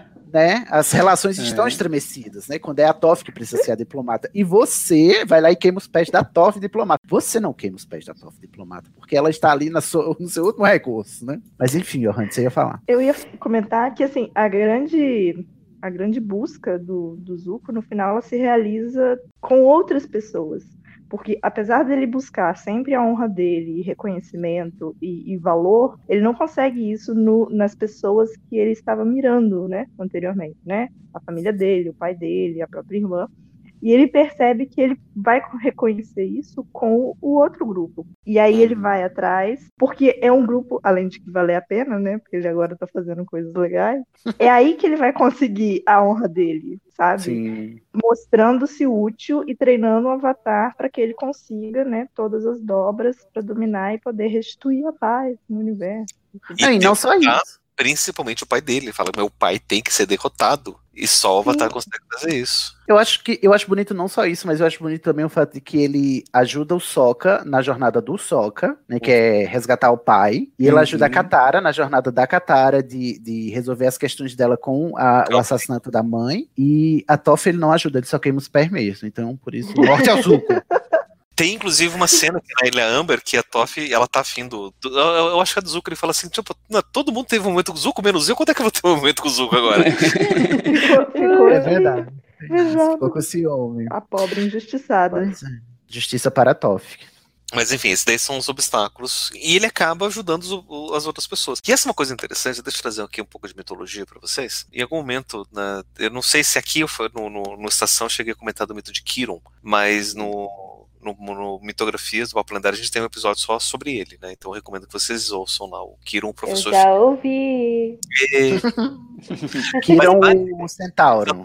Isso, mas basicamente, né, qual que é a grande história do Kiron e como é que a gente trabalha com ele, né, mitologicamente? Ele é conhecido como curador ferido. Por quê? Porque ele tem uma ferida mortal que ele acaba. É, engraçado, ele é, ele é um professor, mais ou menos que nem o, o Zuko, aqui é professor do, do Aang, mas ele é um professor de Hércules, né, e de vários outros heróis. E num dia Hércules tá meio bêbado. Eita, porra. brigar com os outros centauros e, e os outros centauros, né, que são meio Mas eu, con- eu entendo o Hércules, 12 trabalho é foda, 12 jobs, Hércules. É, mas, é, é, mas originalmente era só 10 e ele teve que refazer dois deles porque ele fez mal feito. Ah, então é porque tava bêbado, né? Ô, porra, Hércules. E o Red, e o Red tem jobs. É o Red como minha mãe fala, né? Quem não faz direito faz duas vezes. faz duas vezes. Faz duas vezes. É, tem que fazer dois desses trabalhos, né? Duas Você vezes. tinha. Hércules, você tinha 10 trabalhos. Só 10, ele tem que fazer 12. É ruim. Mas enfim, e nisso, o, nessa briga, o Hércules fere Kiron com uma das flechas envenenadas com a sangue da Hidra. E então ele ganhou uma ferida que ele não conseguia, não conseguia curar. né? É, Essa é uma ferida que mataria qualquer pessoa, mas como o Kiron era imortal, ele não podia morrer. Então ele não morria e Ah, é isso que é imortal? é, não morre. Não morre no final. Não morre no final. É bem assim que estou, é tudo que restou. E aí, quando o, o Kiron ele tenta encontrar uma cura pra ele, ele tenta encontrar uma forma dele poder Kiron, entendemos você. Em 2020, todo mundo procurando a cura. Só que a grande sacada do Kiron e a grande lição mitológica que a gente tira dessa questão do curador ferido é que enquanto ele tenta se curar, ele não consegue, mas ele encontra cura para os males das outras pessoas. Hum. Ele vira um grande curador das outras pessoas, porque ele está tentando descobrir curas, e ele descobre como se cura muita coisa, menos a própria ferida. E é mais que, o- que o Zuko faz. Nessa Ai, tentativa dele se, se, se redimir, dele se encontrar, de, de dar conta do, do conflito familiar dele, de, de curar as próprias feridas dele, ele não resolve as feridas dele, mas ele ajuda as outras pessoas a fazerem isso. Hum. Ai, que bonito. Dá toda uma perspectiva nova agora pro Zuko. Uhum. E eu quero deixar um recado pro pessoal que escreveu a última trilogia do, do Star Wars, Eita, porra. Que escreveu o personagem, aquele imbecil do Kylo Ren, que é assim que se faz redenção de personagem, não aquele jeito bosta do maldito Kylo Ren. Olha tá? aí. Será que Star Wars está no nosso cronograma? Será que já venceu a votação? Não sabemos, ouvintes. Vocês Será que vem aí? Será que vem aí? pra poder falar mal de Kylo Ren depois. Bom, estamos na terceira etapa aqui. Temos mais perguntas, Paulo? Tem, isso daí são, esse daí é o, o, o- a nessa jornada individual, foi sozinho. Hum. Então, foram feitas novas amizades, inimizades ou contatos. Aí, como isso contribui com o personagem? né? E Vários tem- contatinhos novos, né? A gente falou, né? E, inclusive virou, inverteu, né? Agora o, o, o, o que ele tinha como aliados viram, se tornam seus inimigos e seus inimigos se tornam seus aliados. Tem uma inversão completa, né? Uhum. Menos o Tio Aero. Menos o Tio Aero. continua sendo aliado. Não, o Tio Aero continua sendo, inclusive vai virar espírito no mundo espiritual, não vai nem morrer. Uhum. É, mais uma pergunta, né? Houve algum obstáculo final que o personagem teve que teve dificuldade ou que não conseguiu ultrapassar sozinho? Teve alguma derrota, fracasso da existência? Como é que foi? Não sei, derrota. Eu sei que o último obstáculo para ele aprender a, a, dobra foi desaprender a raiva, né? Que eu acho que já até mencionei. Quando é a grande sacada do Zuko. Quando ele tá amigo lá do, do time Avatar, agora sim, vamos ensinar o, o, o Eng a dobrar fogo. E aí ele descobre, estou sem dobra, né? Meu fogo apagou. e aí, Ah, o que, que é Mas isso daí é mais um dos obstáculos que ele tem. Ah, Mas é? O obstáculo final. O final? Qual é o obstáculo Final. final? É Azula? É Azula, exatamente. Ah, tá. Que a Azula ali, ela ia ser coroada a Senhora do Fogo. E ele impediu essa coroação. Olha aí. Né? Porque o Uma Azula. luta épica, né? Entre ele e Azula, inclusive com o auxílio da Katara, né? Que o ajuda lá. E aí é que é a grande sacada, né? Ele não consegue derrotar a Azula sozinho. Ah, então o grande obstáculo é esse individualismo dele aí, que ele só vai conseguir ultrapassar se ele se abrir para colaboração. Uhum. E, e ali, e, e- e essa luta é maravilhosa em todos os sentidos, o sentido de roteiro, de história, de tudo. É uma luta que foi muito estudada, inclusive, por muita gente que estuda roteiro, porque ele, ele tem todos esses elementos, né? Então a gente vai ter que contar aqui um pouco dessa luta, batalha final de, de Zuko e Azul. Eita, vamos Por ter um, um replay da, da luta? Vamos lá. Que basicamente a Azula tá lá tá para ser coroada, né? E tem quase um momento tipo, fale agora o cálice para sempre, mas não, não é. E o, o que o Zuko interrompe, fala: você não vai ser curada nada. Né? Porque eu sou o príncipe dessa bagaça, quem tem que ser curada aqui sou eu. Quem manda nessa porra sou eu. né? E a Azula falou: é, então vamos resolver isso daqui no Agni Kai. Não, é E aí- vai começar. E olha só como é que, que é a história bem amarrada, porque a jornada dele começa com o Agni Kai, e Hum. agora tem o Agni Kai para poder encerrar tudo isso daí. Full circle.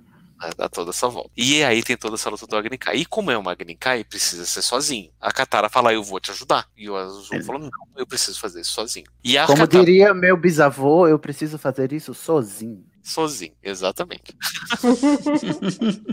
e eles vão lá pro, pro Agni Kai e a, e a Katara fica observando. E a Azula e o, e o lutam de tudo e eles usam todas as técnicas que eles aprenderam. E ali é muito bonito, porque ele mostra o controle do, do redirecionamento de relâmpago, ele mostra o controle sobre a dobra de fogo, sobre luta mesmo. Tudo que ele aprendeu, ele consegue mostrar ali. A dancinha nova que ele aprendeu lá no Templo do Fogo, lá dos dragão, né, com o Eng. tudo ele mostra, tudo que ele aprendeu, ele consegue mostrar ali. Então ali mostra quase como se fosse essa apoteose mesmo, é, que não é bem apoteose, né? Porque ele tem a última queda ali. E a grande sacada é que ele percebe que o último golpe da Azula não era contra ele, mas contra a Katara. Hum. E aí ela tira um raio na Katara e o Zuko vai lá e consegue capturar esse raio para salvar a Katara. E ele fica Toma o raio. E toma o raio. Só que ele usa a técnica que ele aprendeu do, do Aero para redirecionar, né? Uhum. Mostrando que ele de fato aprendeu muito bem essa técnica. Então ele não recebe o dano direto do raio, mas ele fica lá é, é, mal ainda, porque né, ele, ele só- absorveu, ele não redirecionou, não jogou de volta. O verdadeiro ladrão de raios. Eu estava me segurando pra não fazer essa, esse trocadilho, gente. Ah, mas no, no- no momento certo. E ali, né, a Katara entra para ajudar o Zuko, né? Vai por aí. Né, tenta né, ajudar ela a curar e a, e a Azula ainda con- continua lutando e a Katara, elas lutam as, as duas, né? E a Katara congela as duas, né? No momento que ela ia, a, a Azula ia explodir, ela joga um monte de água em cima das duas e congela. E a, a Katara se desdobra fora do gelo e deixa a Azula congelada e, e consegue então prender a Azula, né? Usando umas correntes. Picolé de azul. Mas o, o Agni Kai, que é o grande desafio final, né, só consegue ser resolvido porque ele foi praticamente derrotado pela Azula, mas ele teve ajuda da, da Katara para poder finalizar. Ele não conseguiu passar por isso sozinho. É, então, se a pergunta é sobre o fracasso, teve, se ele fracassou no seu desafio final, a resposta é o quê? Sim ou não? Então, ele foi derrotado pela, pela Azula, né? De certa forma, ele não conseguiu continuar lutando, ele não conseguiu finalizar a luta. É, mas se a gente pegar como se a jornada do Zuko é essa jornada de autotransformação e não uma jornada de autoafirmação para os outros, então eu diria que ele, ele, foi- ele aí? foi- ganhou, né? Porque E aí é que vem a quarta pergunta. Essa experiência vai provocar alguma transformação ou alguma queda Hum. nesse personagem? Com certeza, não é mesmo?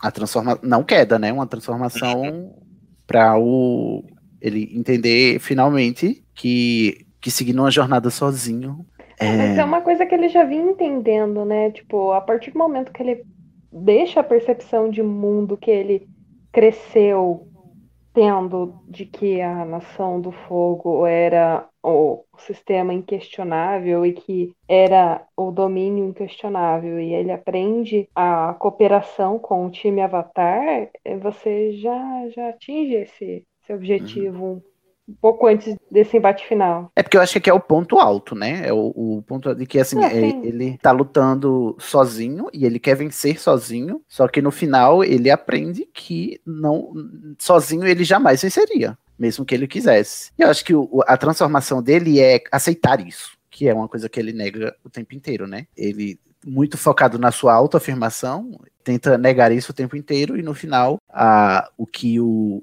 o grande embate, né, o grande conflito final dele, é, mostra para ele é que sozinho ele não, não venceria mesmo. Então, eu acho que essa transformação se dá nesse nível aí, de que se até agora, nesse finalzinho, ele tinha aprendido, ele tinha é, se reabilitado, como eu estava falando, né, perante o, as pessoas que ele prejudicou, agora ele aprendeu que ele também pode contar com elas. E ele deve contar com elas. E ele tem com quem contar. E Agora ele, ele tem, com, quem, chamar. Isso, é, isso já é muito gente. diferente do começo da história. Sim, sim, que ele tava completamente. Isso é bem emocionante. Sozinho e, e ostracizado, né? Ah, muito bonitinho. O é, Zuko aprendeu a lição. Não que ele não tinha com quem contar, né? Afinal de contas, Chuairo sempre ali, é. mas ele ampliou a rede. a rede de apoio. Mas não, o menino precisou tomar um raio na cabeça, né? Olha, se puder, evite, tá, prezados ouvintes, né? Numa jornada de autoconhecimento, se você puder evitar tomar raios para aprender lições, não precisa chegar a esse deve, ponto. Não precisa chegar a tanto. Bom, então encerramos aqui a terceira parte, né? Que é a jornada, desafios e tribulações, né? Já chegamos até o final. Vamos agora para a parte final, a quarta parte aqui do nosso episódio.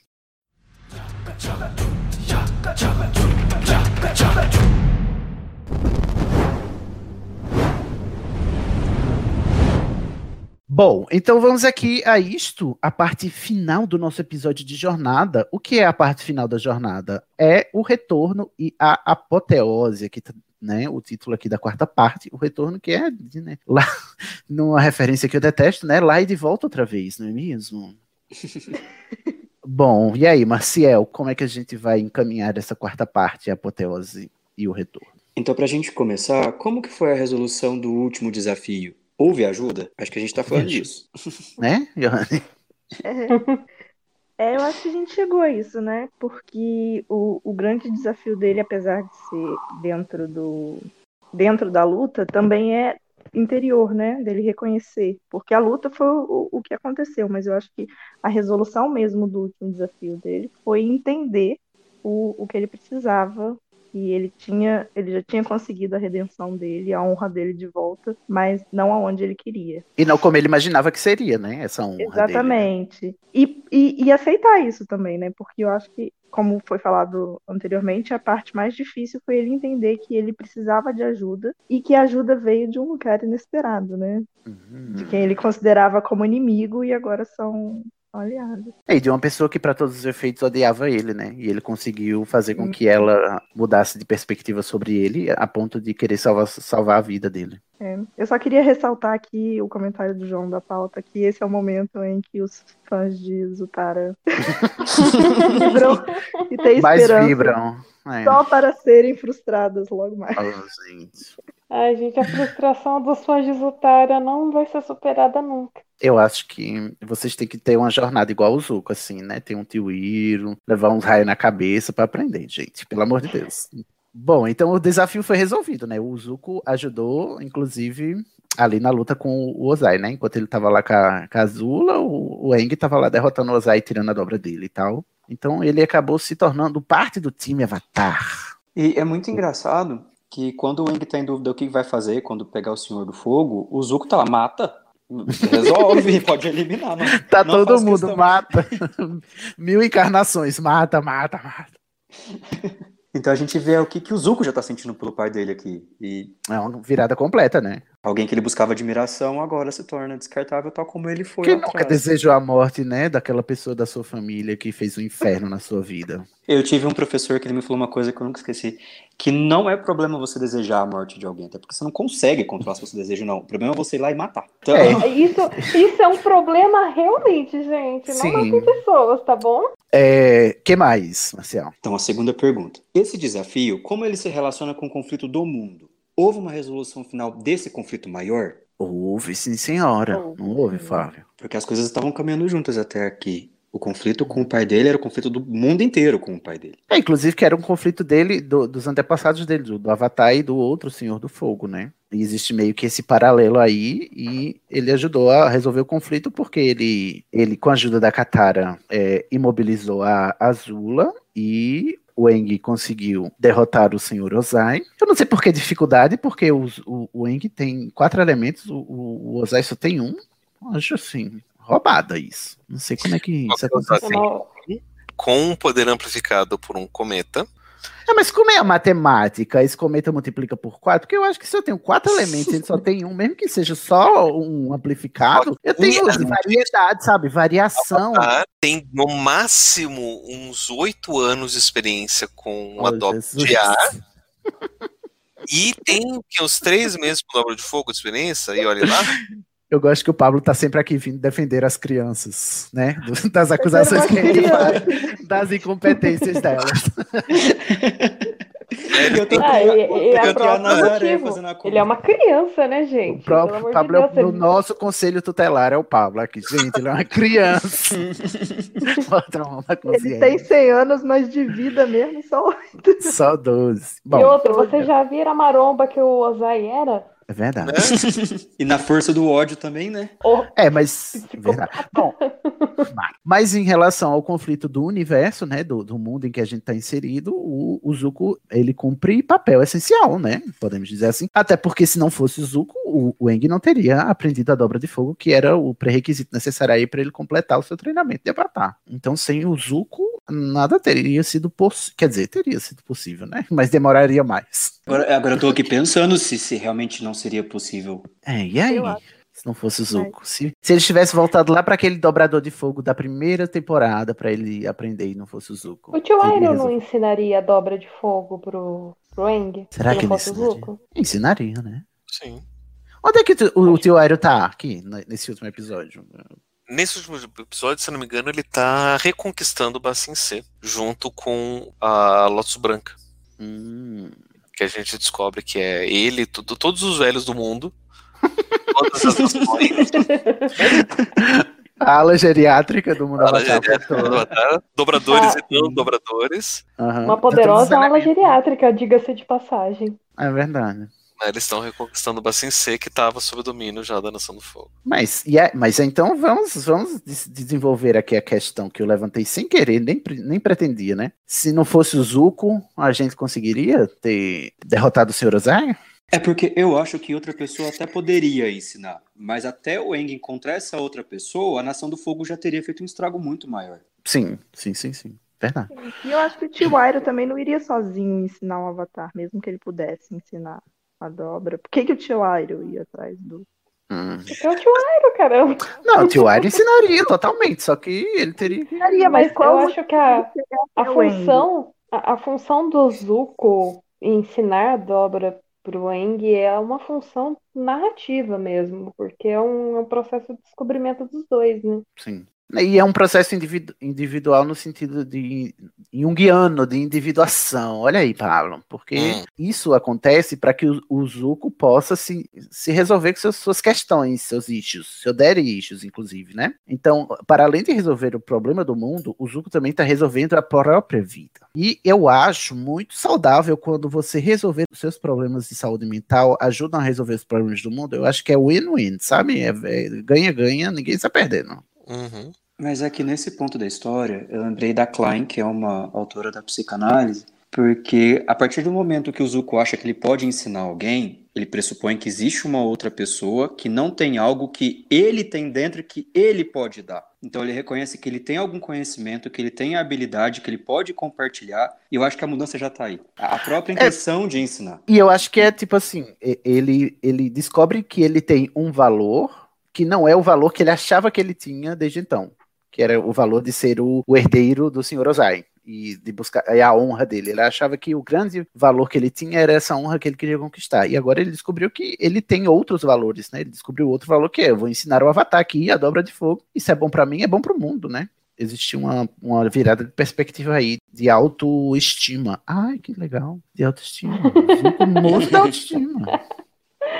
É porque eu aprendi que a autoestima, ao contrário do que o senso comum diz, e aí os psicólogos da, da ligação, né, me corrigem se eu estiver enganado, né, mas o senso comum diz que a autoestima é gostar de si mesmo, né, igual, né, a autoestima é gostar de si mesmo. Eu aprendi, né, nas minhas sessões de terapia e nas minhas leituras, que a autoestima não é, não é igual a gostar de si mesmo. A autoestima significa o quanto que você avalia a você mesmo. E aí, né, o, como é que você avalia a você mesmo? O Zuko, ele teve uma transformação de autoestima. Ele avaliava a si mesmo na medida de sua honra perdida e nessa tentativa de recuperá-la, e agora ele está se autoestimando, né, na, na medida de, de ser um membro valoroso que tem algo a ensinar e que tem algo a contribuir com esse grupo de, de outras pessoas que valorizam ele, sei lá, viajei demais. Não, Viajei. eu acho tá que não, assim, na minha visão de, de moçoila leiga da, da psicologia.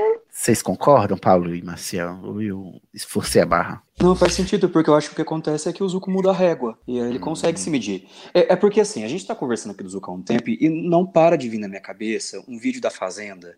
do que? É da... que? Da... Da Fazenda do, da Record? Da Fazenda da Record, que eu, imagino o Nossa, pra onde é que a gente tá indo, Brasil? que tem aquela fala... É, Peraí, perdão, volta. Marcelo. É, é, porque eu tô lembrando dessa fala da Fazenda, que a mulher tá brigando com não sei com quem, que eu peguei a coisa pela metade, e ela fala algo do tipo: Eu sei que ninguém gosta de mim, eu não quero que vocês gostem, porque é uma honra vocês não gostarem de mim, porque glorifica que eu sou diferente. E vocês são nojentos. ah, Essa é a cena clássica da Fazenda, gente. Quem é que falou isso? Ah, eu acho que é na temporada da Gretchen, não é? Mas eu concordo 100%. Tem gente que eu faço questão Nossa, que não gosta de mim. Porque eu acho um elogio não gostar de mim, certas pessoas. E eu acho que é mais ou menos essa mudança de perspectiva que ele tem. Tipo, nossa, eu quero que eu ter honra para vocês, vocês me desculpem, gente. Isso aí não é mais honra. eu quero que vocês me odeiem. Seu ódio é um elogio. Isso. Significa. É, bom. Nossa. É, citamos o quê? Aristóteles, Jung, né? Klein e a Fazenda. Só falta é, Sandy Júnior. Sandy Júnior já apareceu já duas vezes. Você nem percebe, mas Sandy Júnior fez sorrateiramente. Enquanto o Sandy Júnior do episódio já teve duas vezes. É, próxima pergunta, Marcelo. Houve um retorno ou reconciliação com o mentor ou com a família? Com a família, é... não, né? Reconciliação. o Aira é da família, né? É, o mentor, sim, ele se reconciliou, eu acho. Era da família, gente. É, não, mas é, é mas é o único, né? Que ele não virou, ficou amigo da, da Azula depois? Ficou, então, né? nos quadrinhos a gente descobre que meio que eles tentam se fazer as pazes de novo. Não, vai dar ruim, gente. Sai daí. Tanto, Sai daí, você vai morrer. Na história que ele vai tentar descobrir né, o que aconteceu com a mãe, a Azula vai junto. Não dá muito certo. Mas... Calma, ó. Quem poderia prever? Será? Mas eles conseguem, né, descobrir tudo o que aconteceu, enfim. Mas ele vira o senhor da, da Nação do Fogo, não vira? Ele vira o senhor do fogo. E a Azula aceita isso de boa? Não tem o que fazer. Não tem o que fazer. A opção que ela tem, não. A opção que ela tem é matar ele, e ela é azula, ela pode, ela vai. Não, ela, ela, ela aceitou lá da cela dela. Ah, tá bom. Aceitou presa, né? Encarcerada. É o que é aceitação, não é mesmo? Bom, então eu acho que a única paz de espírito que o Zuko tem é com o Tio Iron mesmo, né? Com a Azul, Mas com o resto não tem. também a mãe. Isso que é legal. Ah, ele encontra a mãe? Sim, tem a reconciliação hum. com a mãe. Ah, isso é depois da série, né? Nos quadrinhos. Nos quadrinhos, mas é, faz parte dessa reconciliação do personagem com a família. Ah, é mesmo, que tá aqui no roteiro, inclusive, que ele depois descobre que ele tem uma meia-irmã, né? A outra filha da Ursa. Exato. E eles, uma relação, uma, uma chance dele ter uma irmã decente, né? É tá eu acho, não sei, não li o quadrinho, não sei se a, a minha irmã dele é, é escrota é, também. É até tranquila, ela não é céu, tá Bom, lá. Comparando com a Azula, né? Qualquer coisa vem melhor, né? tá no lucro. É que é o, só para simplificar a história, para não dar muitas spoilers do, dos quadrinhos, a, a, ursa ela perde a memória. Hum, e aí ela recomeça uma vida. Então, essa minha irmã é uma filha que, ele, que ela tem com a vida nova da vida nova. Que conheceu hum. um novo marido, teve um novo filho e e beleza, se, e vida que segue para ela, e a Ursa nem se lembrava que ela tinha. Mas que, ela era, que ela tinha essa treta, a maior bênção da vida dela foi esquecerem dela, né? E ela esquecer deles. E, Nunca e a amnésia rola, foi tão saudável. E rola toda uma, uma, uma, questão bem interessante em torno disso, né? Mas aí é, é, contar toda uma nova história que eu acho que não cabe aqui. É, os quadrinhos estão aí, gente. Depois, se vocês quiserem, nos comentários, vocês falem mais sobre os quadrinhos se vocês leram, as, as sequências de Avatar. Próxima pergunta, tem pergunta ainda, Marcelo? Nós temos a última pergunta. Hum. Como que os aprendizados e ensinamentos durante a jornada ajudaram a resolver o conflito final, pessoal e do mundo? A gente já tocou meio, meio nisso, né? É, acho que a gente já passou por isso. Uhum. Se ele aprendeu a trabalhar em grupo, sem ele, o time Avatar não teria conseguido chegar ali na hora do, do cometa. Ele se mostrou um membro valoroso do time Avatar tem uma outra coisa que a gente está esquecendo, que a gente não tocou, a gente só passou por cima, mas que é importante para isso. Na hora que o, o Airo tá falando, ensinando uma técnica nova pro Zuko, o Zuko chega pro Aero, né? Tipo, ah, eu preciso aprender a, a, a, dobrar raios, né? Que nem você faz, que nem minha irmã faz. Então tá bom. Né? Mas ele não consegue. Então vou te ensinar uma nova técnica. Mas para isso você tem que entender de onde que vem essa técnica. E ele fala, né? O Aero fala, eu passei muito tempo estudando todas as nações. Ele conta a história de todas as nações, né? Tipo, pelo menos a filosofia básica. Né? Da nação do fogo, do reino da terra, dos nômades do ar e das tribos da água. E fala um pouco de como que são as dobras, né? Que a dobra do fogo ela é impossível, que tem a ver com a respiração. A, a dobra de terra ela tem a ver com a base, com a força, com, com a paciência, a resistência. Né? A dobra da, de ar tem a ver com, com criatividade e, e, e, adaptação. E a dobra de água tem a ver com. Aliás, a adaptação é com fluxo e adaptação. Né? E, e essa técnica que ele ia ensinar tinha a ver com os dobradores de água. Né? Com uma forma como os, os dobradores de água dobram água. E ele adaptou isso para poder então desviar o raio. Nisso, o Aero mostra a importância das quatro nações. Hum. É Inclusive, você pode aprender a filosofia de uma dobra para aplicar a sua própria dobra, né? Exatamente. E isso é uma coisa que ele aprendeu e que ele vai aplicar na prática quando ele, junto com Ang, e junto com Sokka, e junto com Toph, fundam a Cidade de República. Hum, é verdade. Que a gente viu, quem ouviu o episódio sobre a lenda de Korra sabe, a cidade república, e essa cidade é multicultural, não é verdade? De todas as nações que era na região, que era das antigas colônias do reino da Nação do Fogo no Reino da Terra. Ali você pega e constrói uma cidade multicultural, uma região multicultural de todas as nações, de todos os povos podem conviver. Né? E aí todas começa as, as dobras né, de todas as dobras, dobradores e não dobradores, todo mundo pode conviver ali. E aí é uma das aplicações, uma das consequências disso que ele aprendeu durante a jornada. Hum, muito interessante. E é o que, é que ele, o, o que, é que a população faz lá na lenda de Korra com essa mistura? Fazem rinha de elementos, né? O Proband. Como a gente falou na, no episódio da lenda de Korra.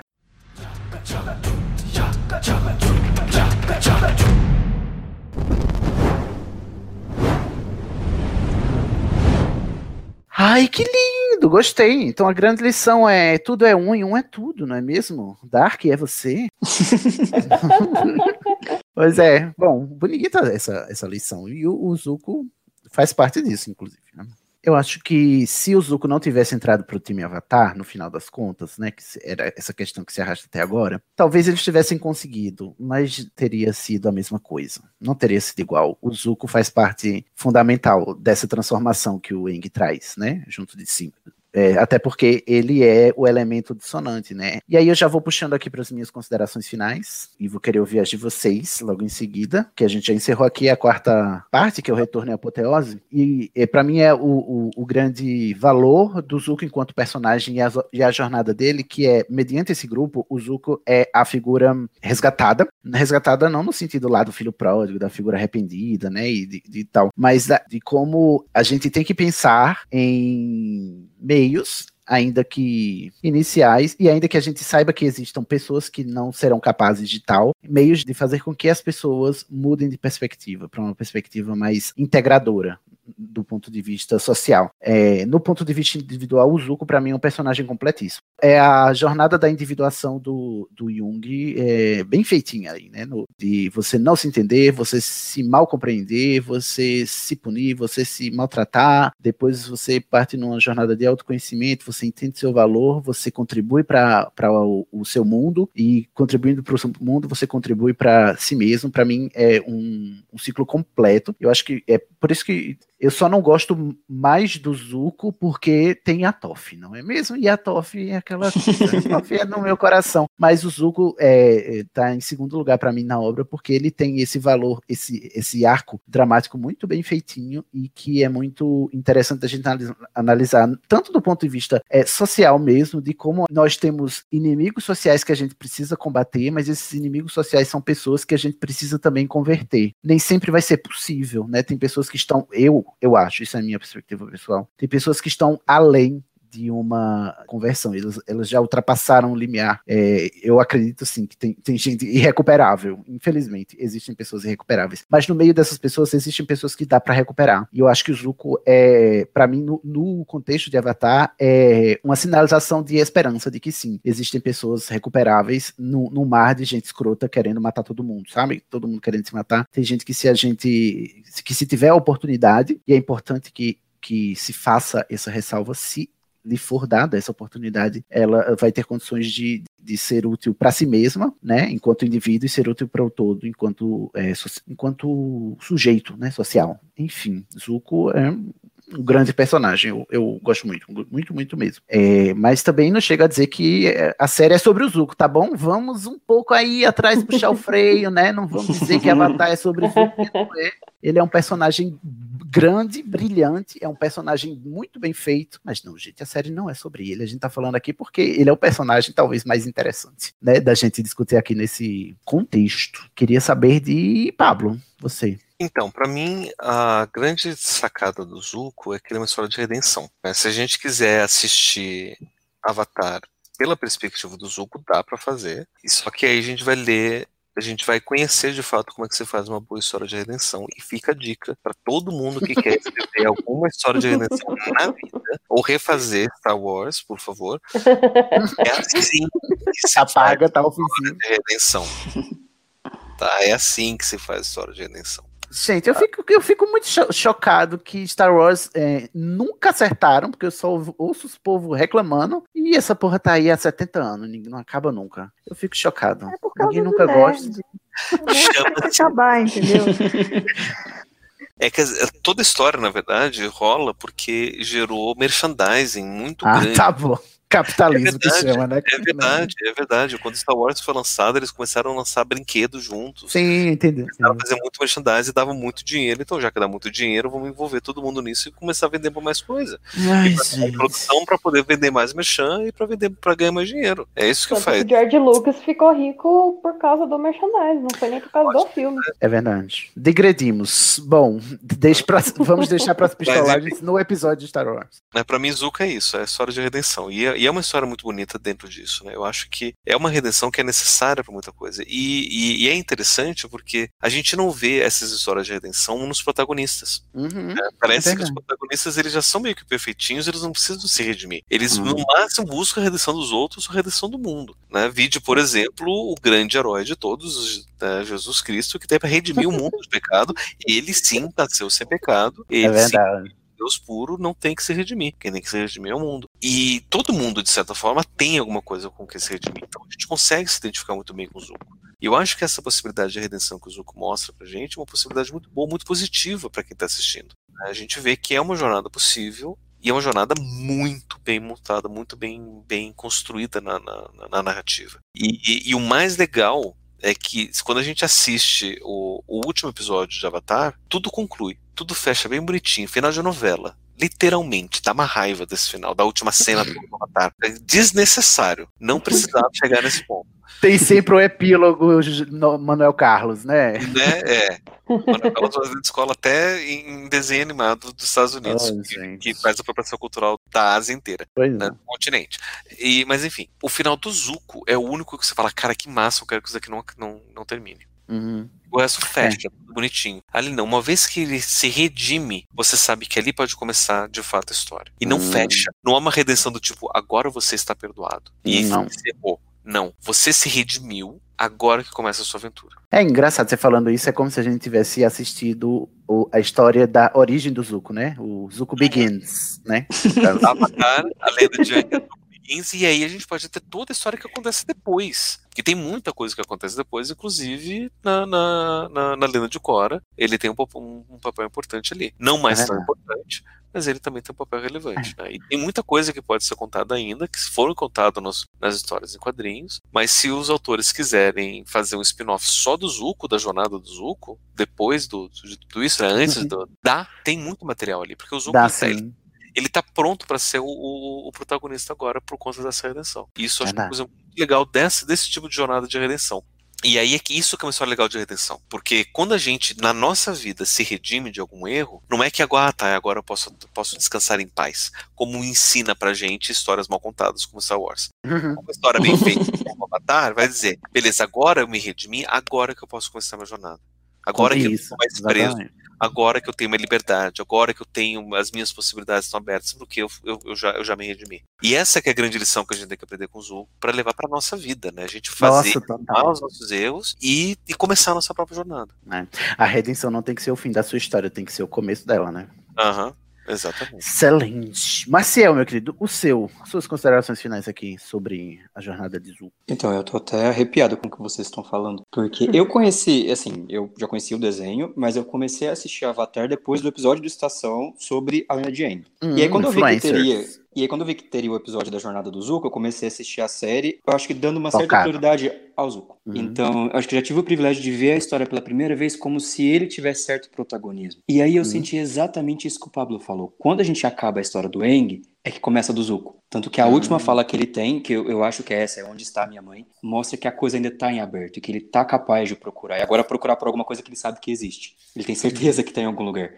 E, e isso é maravilhoso. E eu acho que se enquadra muito nessa ideia de redenção que vocês estão falando. É, desde o começo da história, acho que a gente começa a assistir o, o cara que está tentando caçar, que é o vilão, mas quando ele dá uma ordem, ele é questionado, debocham do que ele propõe. E eu acho muito fácil que a gente vá criando certa simpatia por ele. E eu até anotei algumas coisas aqui quando eu comecei a assistir que, que eu pensei, nossa, será que ele tem uma busca patológica por reconhecimento? E eu pensei, pensei não, eu, acho que busca por reconhecimento nunca é patológica, é humana. Hum. E eu acho que é por isso que a gente vai se simpatizando com ele em certa medida. Eu acho que a gente Uhum. tem um, um pouquinho de Zuko dentro da gente também. Eu concordo.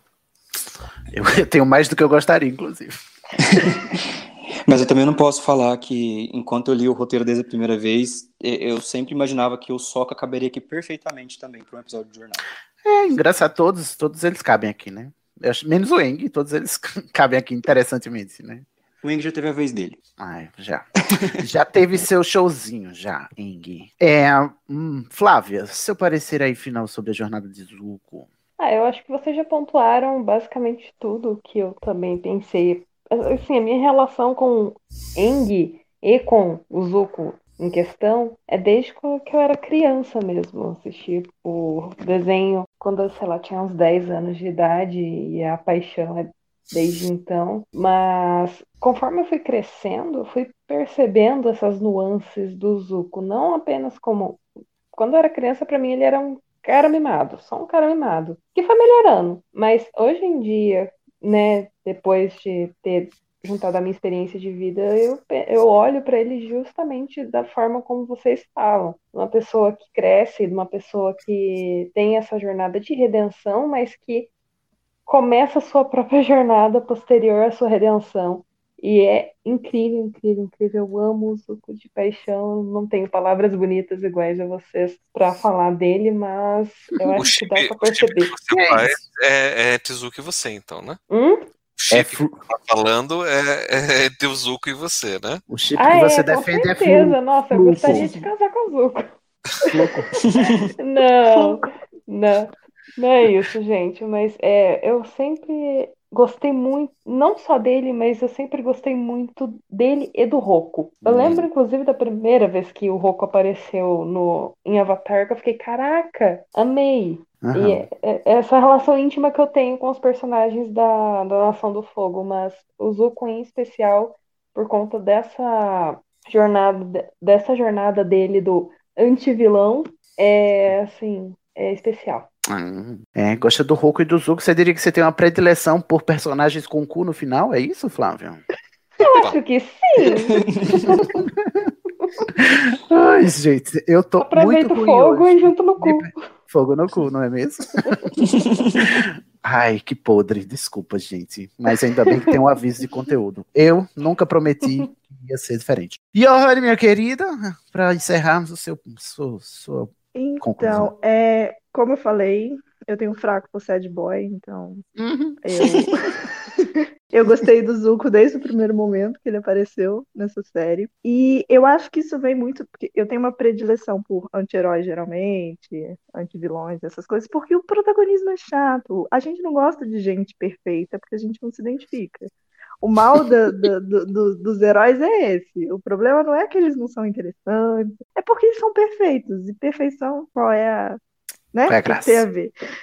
Mas, e pra mim ele sempre foi muito assim. É, quando eu falei até lá na, na outra discussão de se não tivesse Zuko, não teria história, é que eu entendo a participação dele na, em, em Avatar muito, tipo assim, que move a história, sabe?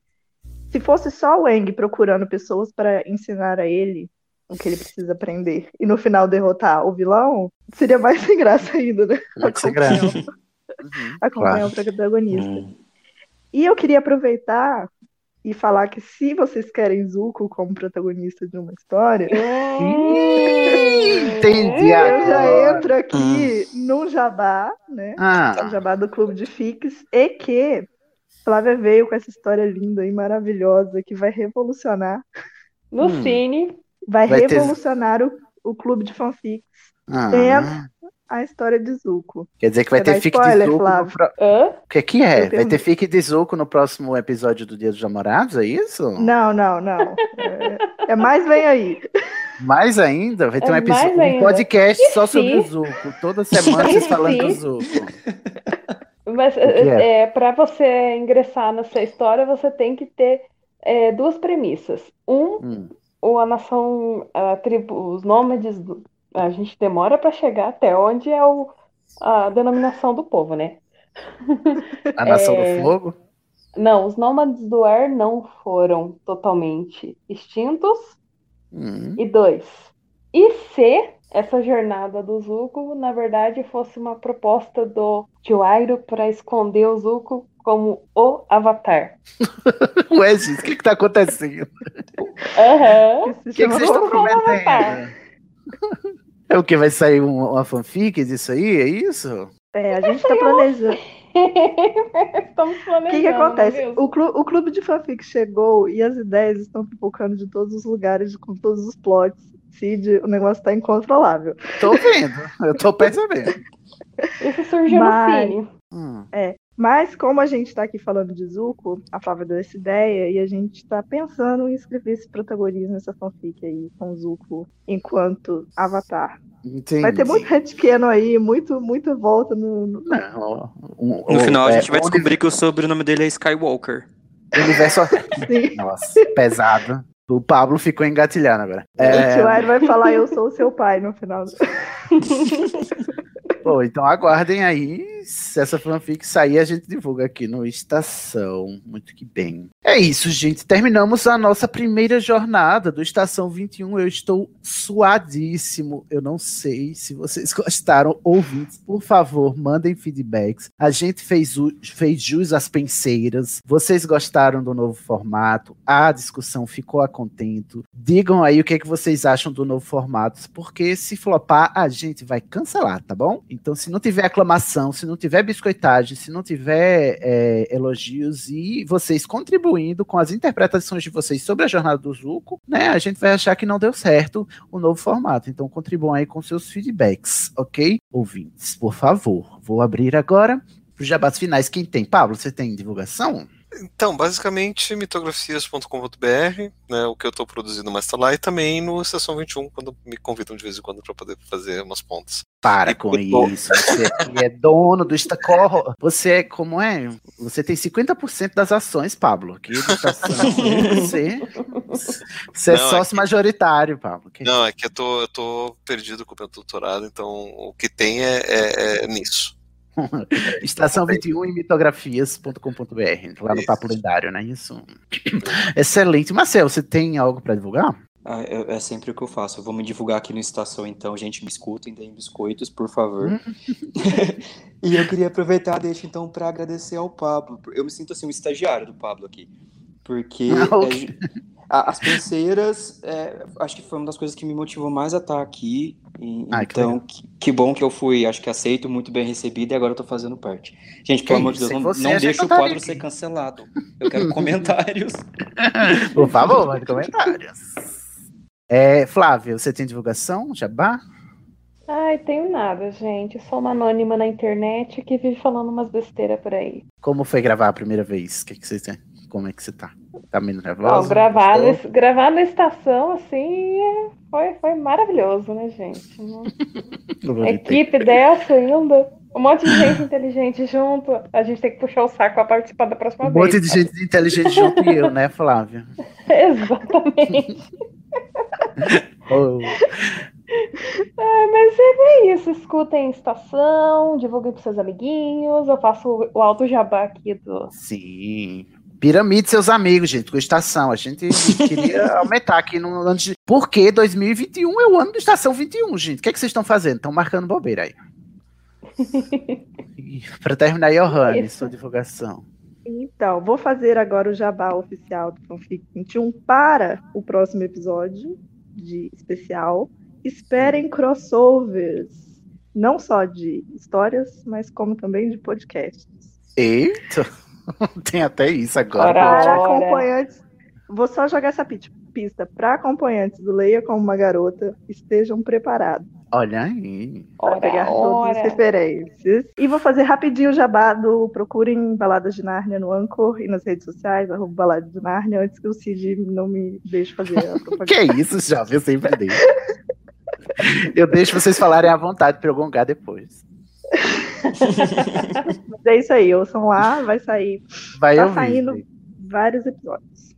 As baladas de Nárnia no seu agregador favorito sobre a obra do C.S. Lewis. Ó, presta atenção, ouvinte, que quer estar a par das nossas jornadas. Se tudo der certo, se vocês não floparem com os comentários, o próximo episódio de Jornada, daqui a dois meses, será sobre a personagem Entrapta da animação She-Ra e as Princesas do Poder. Eu estou anunciando isso aqui para você porque eu queria muito que você se preparasse, né? Se você ainda não se preparou, para acompanhar a jornada dela, o episódio dela. Então, se você ainda não assistiu a animação em dois meses, dá para assistir, tem na Netflix. E tem o nosso episódio 96, que a gente falou sobre a animação She-Ra e as Princesas do Poder, para você voltar aqui na nossa próxima jornada daqui a dois meses, sabendo da história da Entrapta e interpretar com a gente a jornada dela aqui na nossa próxima é, sessão de terapia aqui da, da personagem. A próxima será a Entrapta, ok? Os links para as nossas redes sociais estão todos na descrição desse episódio. É tudo arroba estação 21 pod, Twitter, Instagram, Facebook, TikTok, YouTube, né? Assina nosso canal para as nossas lives, você ficar sabendo, é, Estação 21 Pod. É, se você quer fazer parte do Conciliábulo 21, que é o grupo onde toda a magia acontece, todos os ouvintes lá se amancebam todos os dias e, e tudo acontece, o link para se inscrever para você entrar no nosso grupo do WhatsApp está na descrição desse episódio ou no site anchor.fm estação 21. Manda e-mail pra gente no estação21pod.gmail.com se você tiver uma análise super gigante sobre Zuko ou sobre qualquer feedback que você queira. Nós somos um episódio, um nós somos um podcast colaborativo, que significa que você também pode fazer parte. Se inscreva para fazer parte e colaborar. O Marcial se inscreveu aqui hoje, ele está né, inaugurando um quadro próprio dele, junto com o Pablo. Então, seja você a mudança que você quer ver no seu podcast, acesse anchor.fm barra estação 21 pod e se inscreva nos nossos clubes colaborativos. A Johanny anunciou aí o clube de fanfics, que não para, e eu tenho que dizer, vocês já sabem, porque a gente anunciou na nossa live de dezembro do ano passado, mas temos um clube novo que é o Cine 21. É um clube onde o pessoal se junta para assistir filme em conjunto e de vez em quando a gente faz uma transmissão ao vivo com faixa comentada é, para vocês assistirem junto com a gente e irem comentando durante a live. Então a gente faz uma assistência coletiva, assistência, audiência, uma assistição né, coletiva. O Cine 21 agora serve para isso. Você que estava carente aí das nossas faixas comentadas, nossos patronos falantes, finalmente você conseguiu o que queria. Toma aí, então assina o canal que vai ser só pelo YouTube, tá bom? Ou você se inscreve no nosso formulário para fazer parte do Cine 21 e assistir todos os filmes que o pessoal assiste diariamente, gente. É quase todo dia que eles assistem filmes junto lá. É uma loucura. Nem eu consigo acompanhar. Então, se você perdeu, se perdeu, tá um pouco perdido, clica aqui na descrição desse episódio no seu aplicativo que tem todos os links ou vai em anchor.fm barra estação 21 pod. Dito tudo isso, né? Falando do Zuko com a rajada de fogo aqui, né? Ou um redirecionamento de raio, a gente vai dar um tchau até o próximo episódio. Em 3, 2, 1 e tchau! Tchau. Uau, uau, uau. Tudo tem que terminar em certo ponto. Do contrário, nada nunca começaria.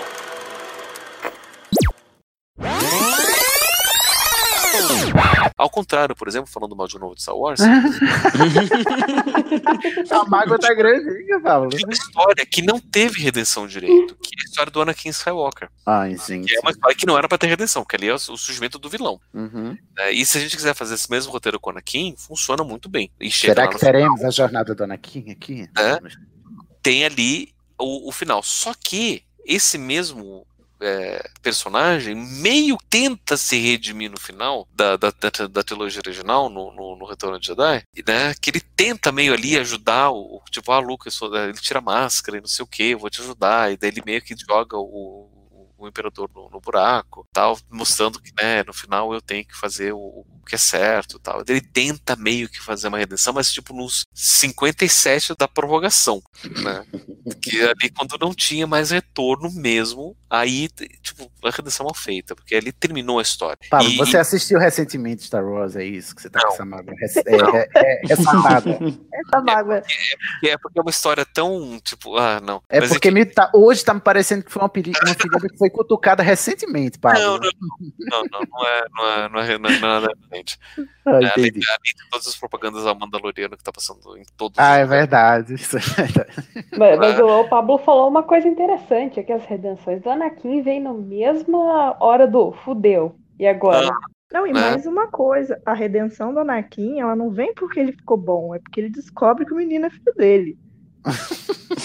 Gente, mas o não episódio não é sobre o aquilo. Anakin. Gente, pelo amor de Deus, volta aqui. Mas, senhora. mas aí, mas é porque todo mundo mostra, inclusive, que não, mas ele se redimiu, inclusive, o, o, o diretor coloca lá, né, no final, na última cena, onde tá todo mundo bonito, vê todos os fantasminhas, e aparece o fantasminha do, do, do, do Anakin. E no remake que fizeram, colocaram o Anakin criança, né, do, do- da, da trilogia nova no, no, no filme Ah! clássico.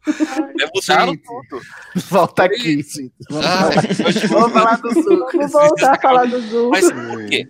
Porque toda a questão da redenção. Ali é uma redenção mal feita, uma redenção que, beleza, é você, ah, você está perdoado porque você ajudou o, o, o herói no final, você contribuiu para a jornada do herói e agora a sua história acabou. No Zuko, não.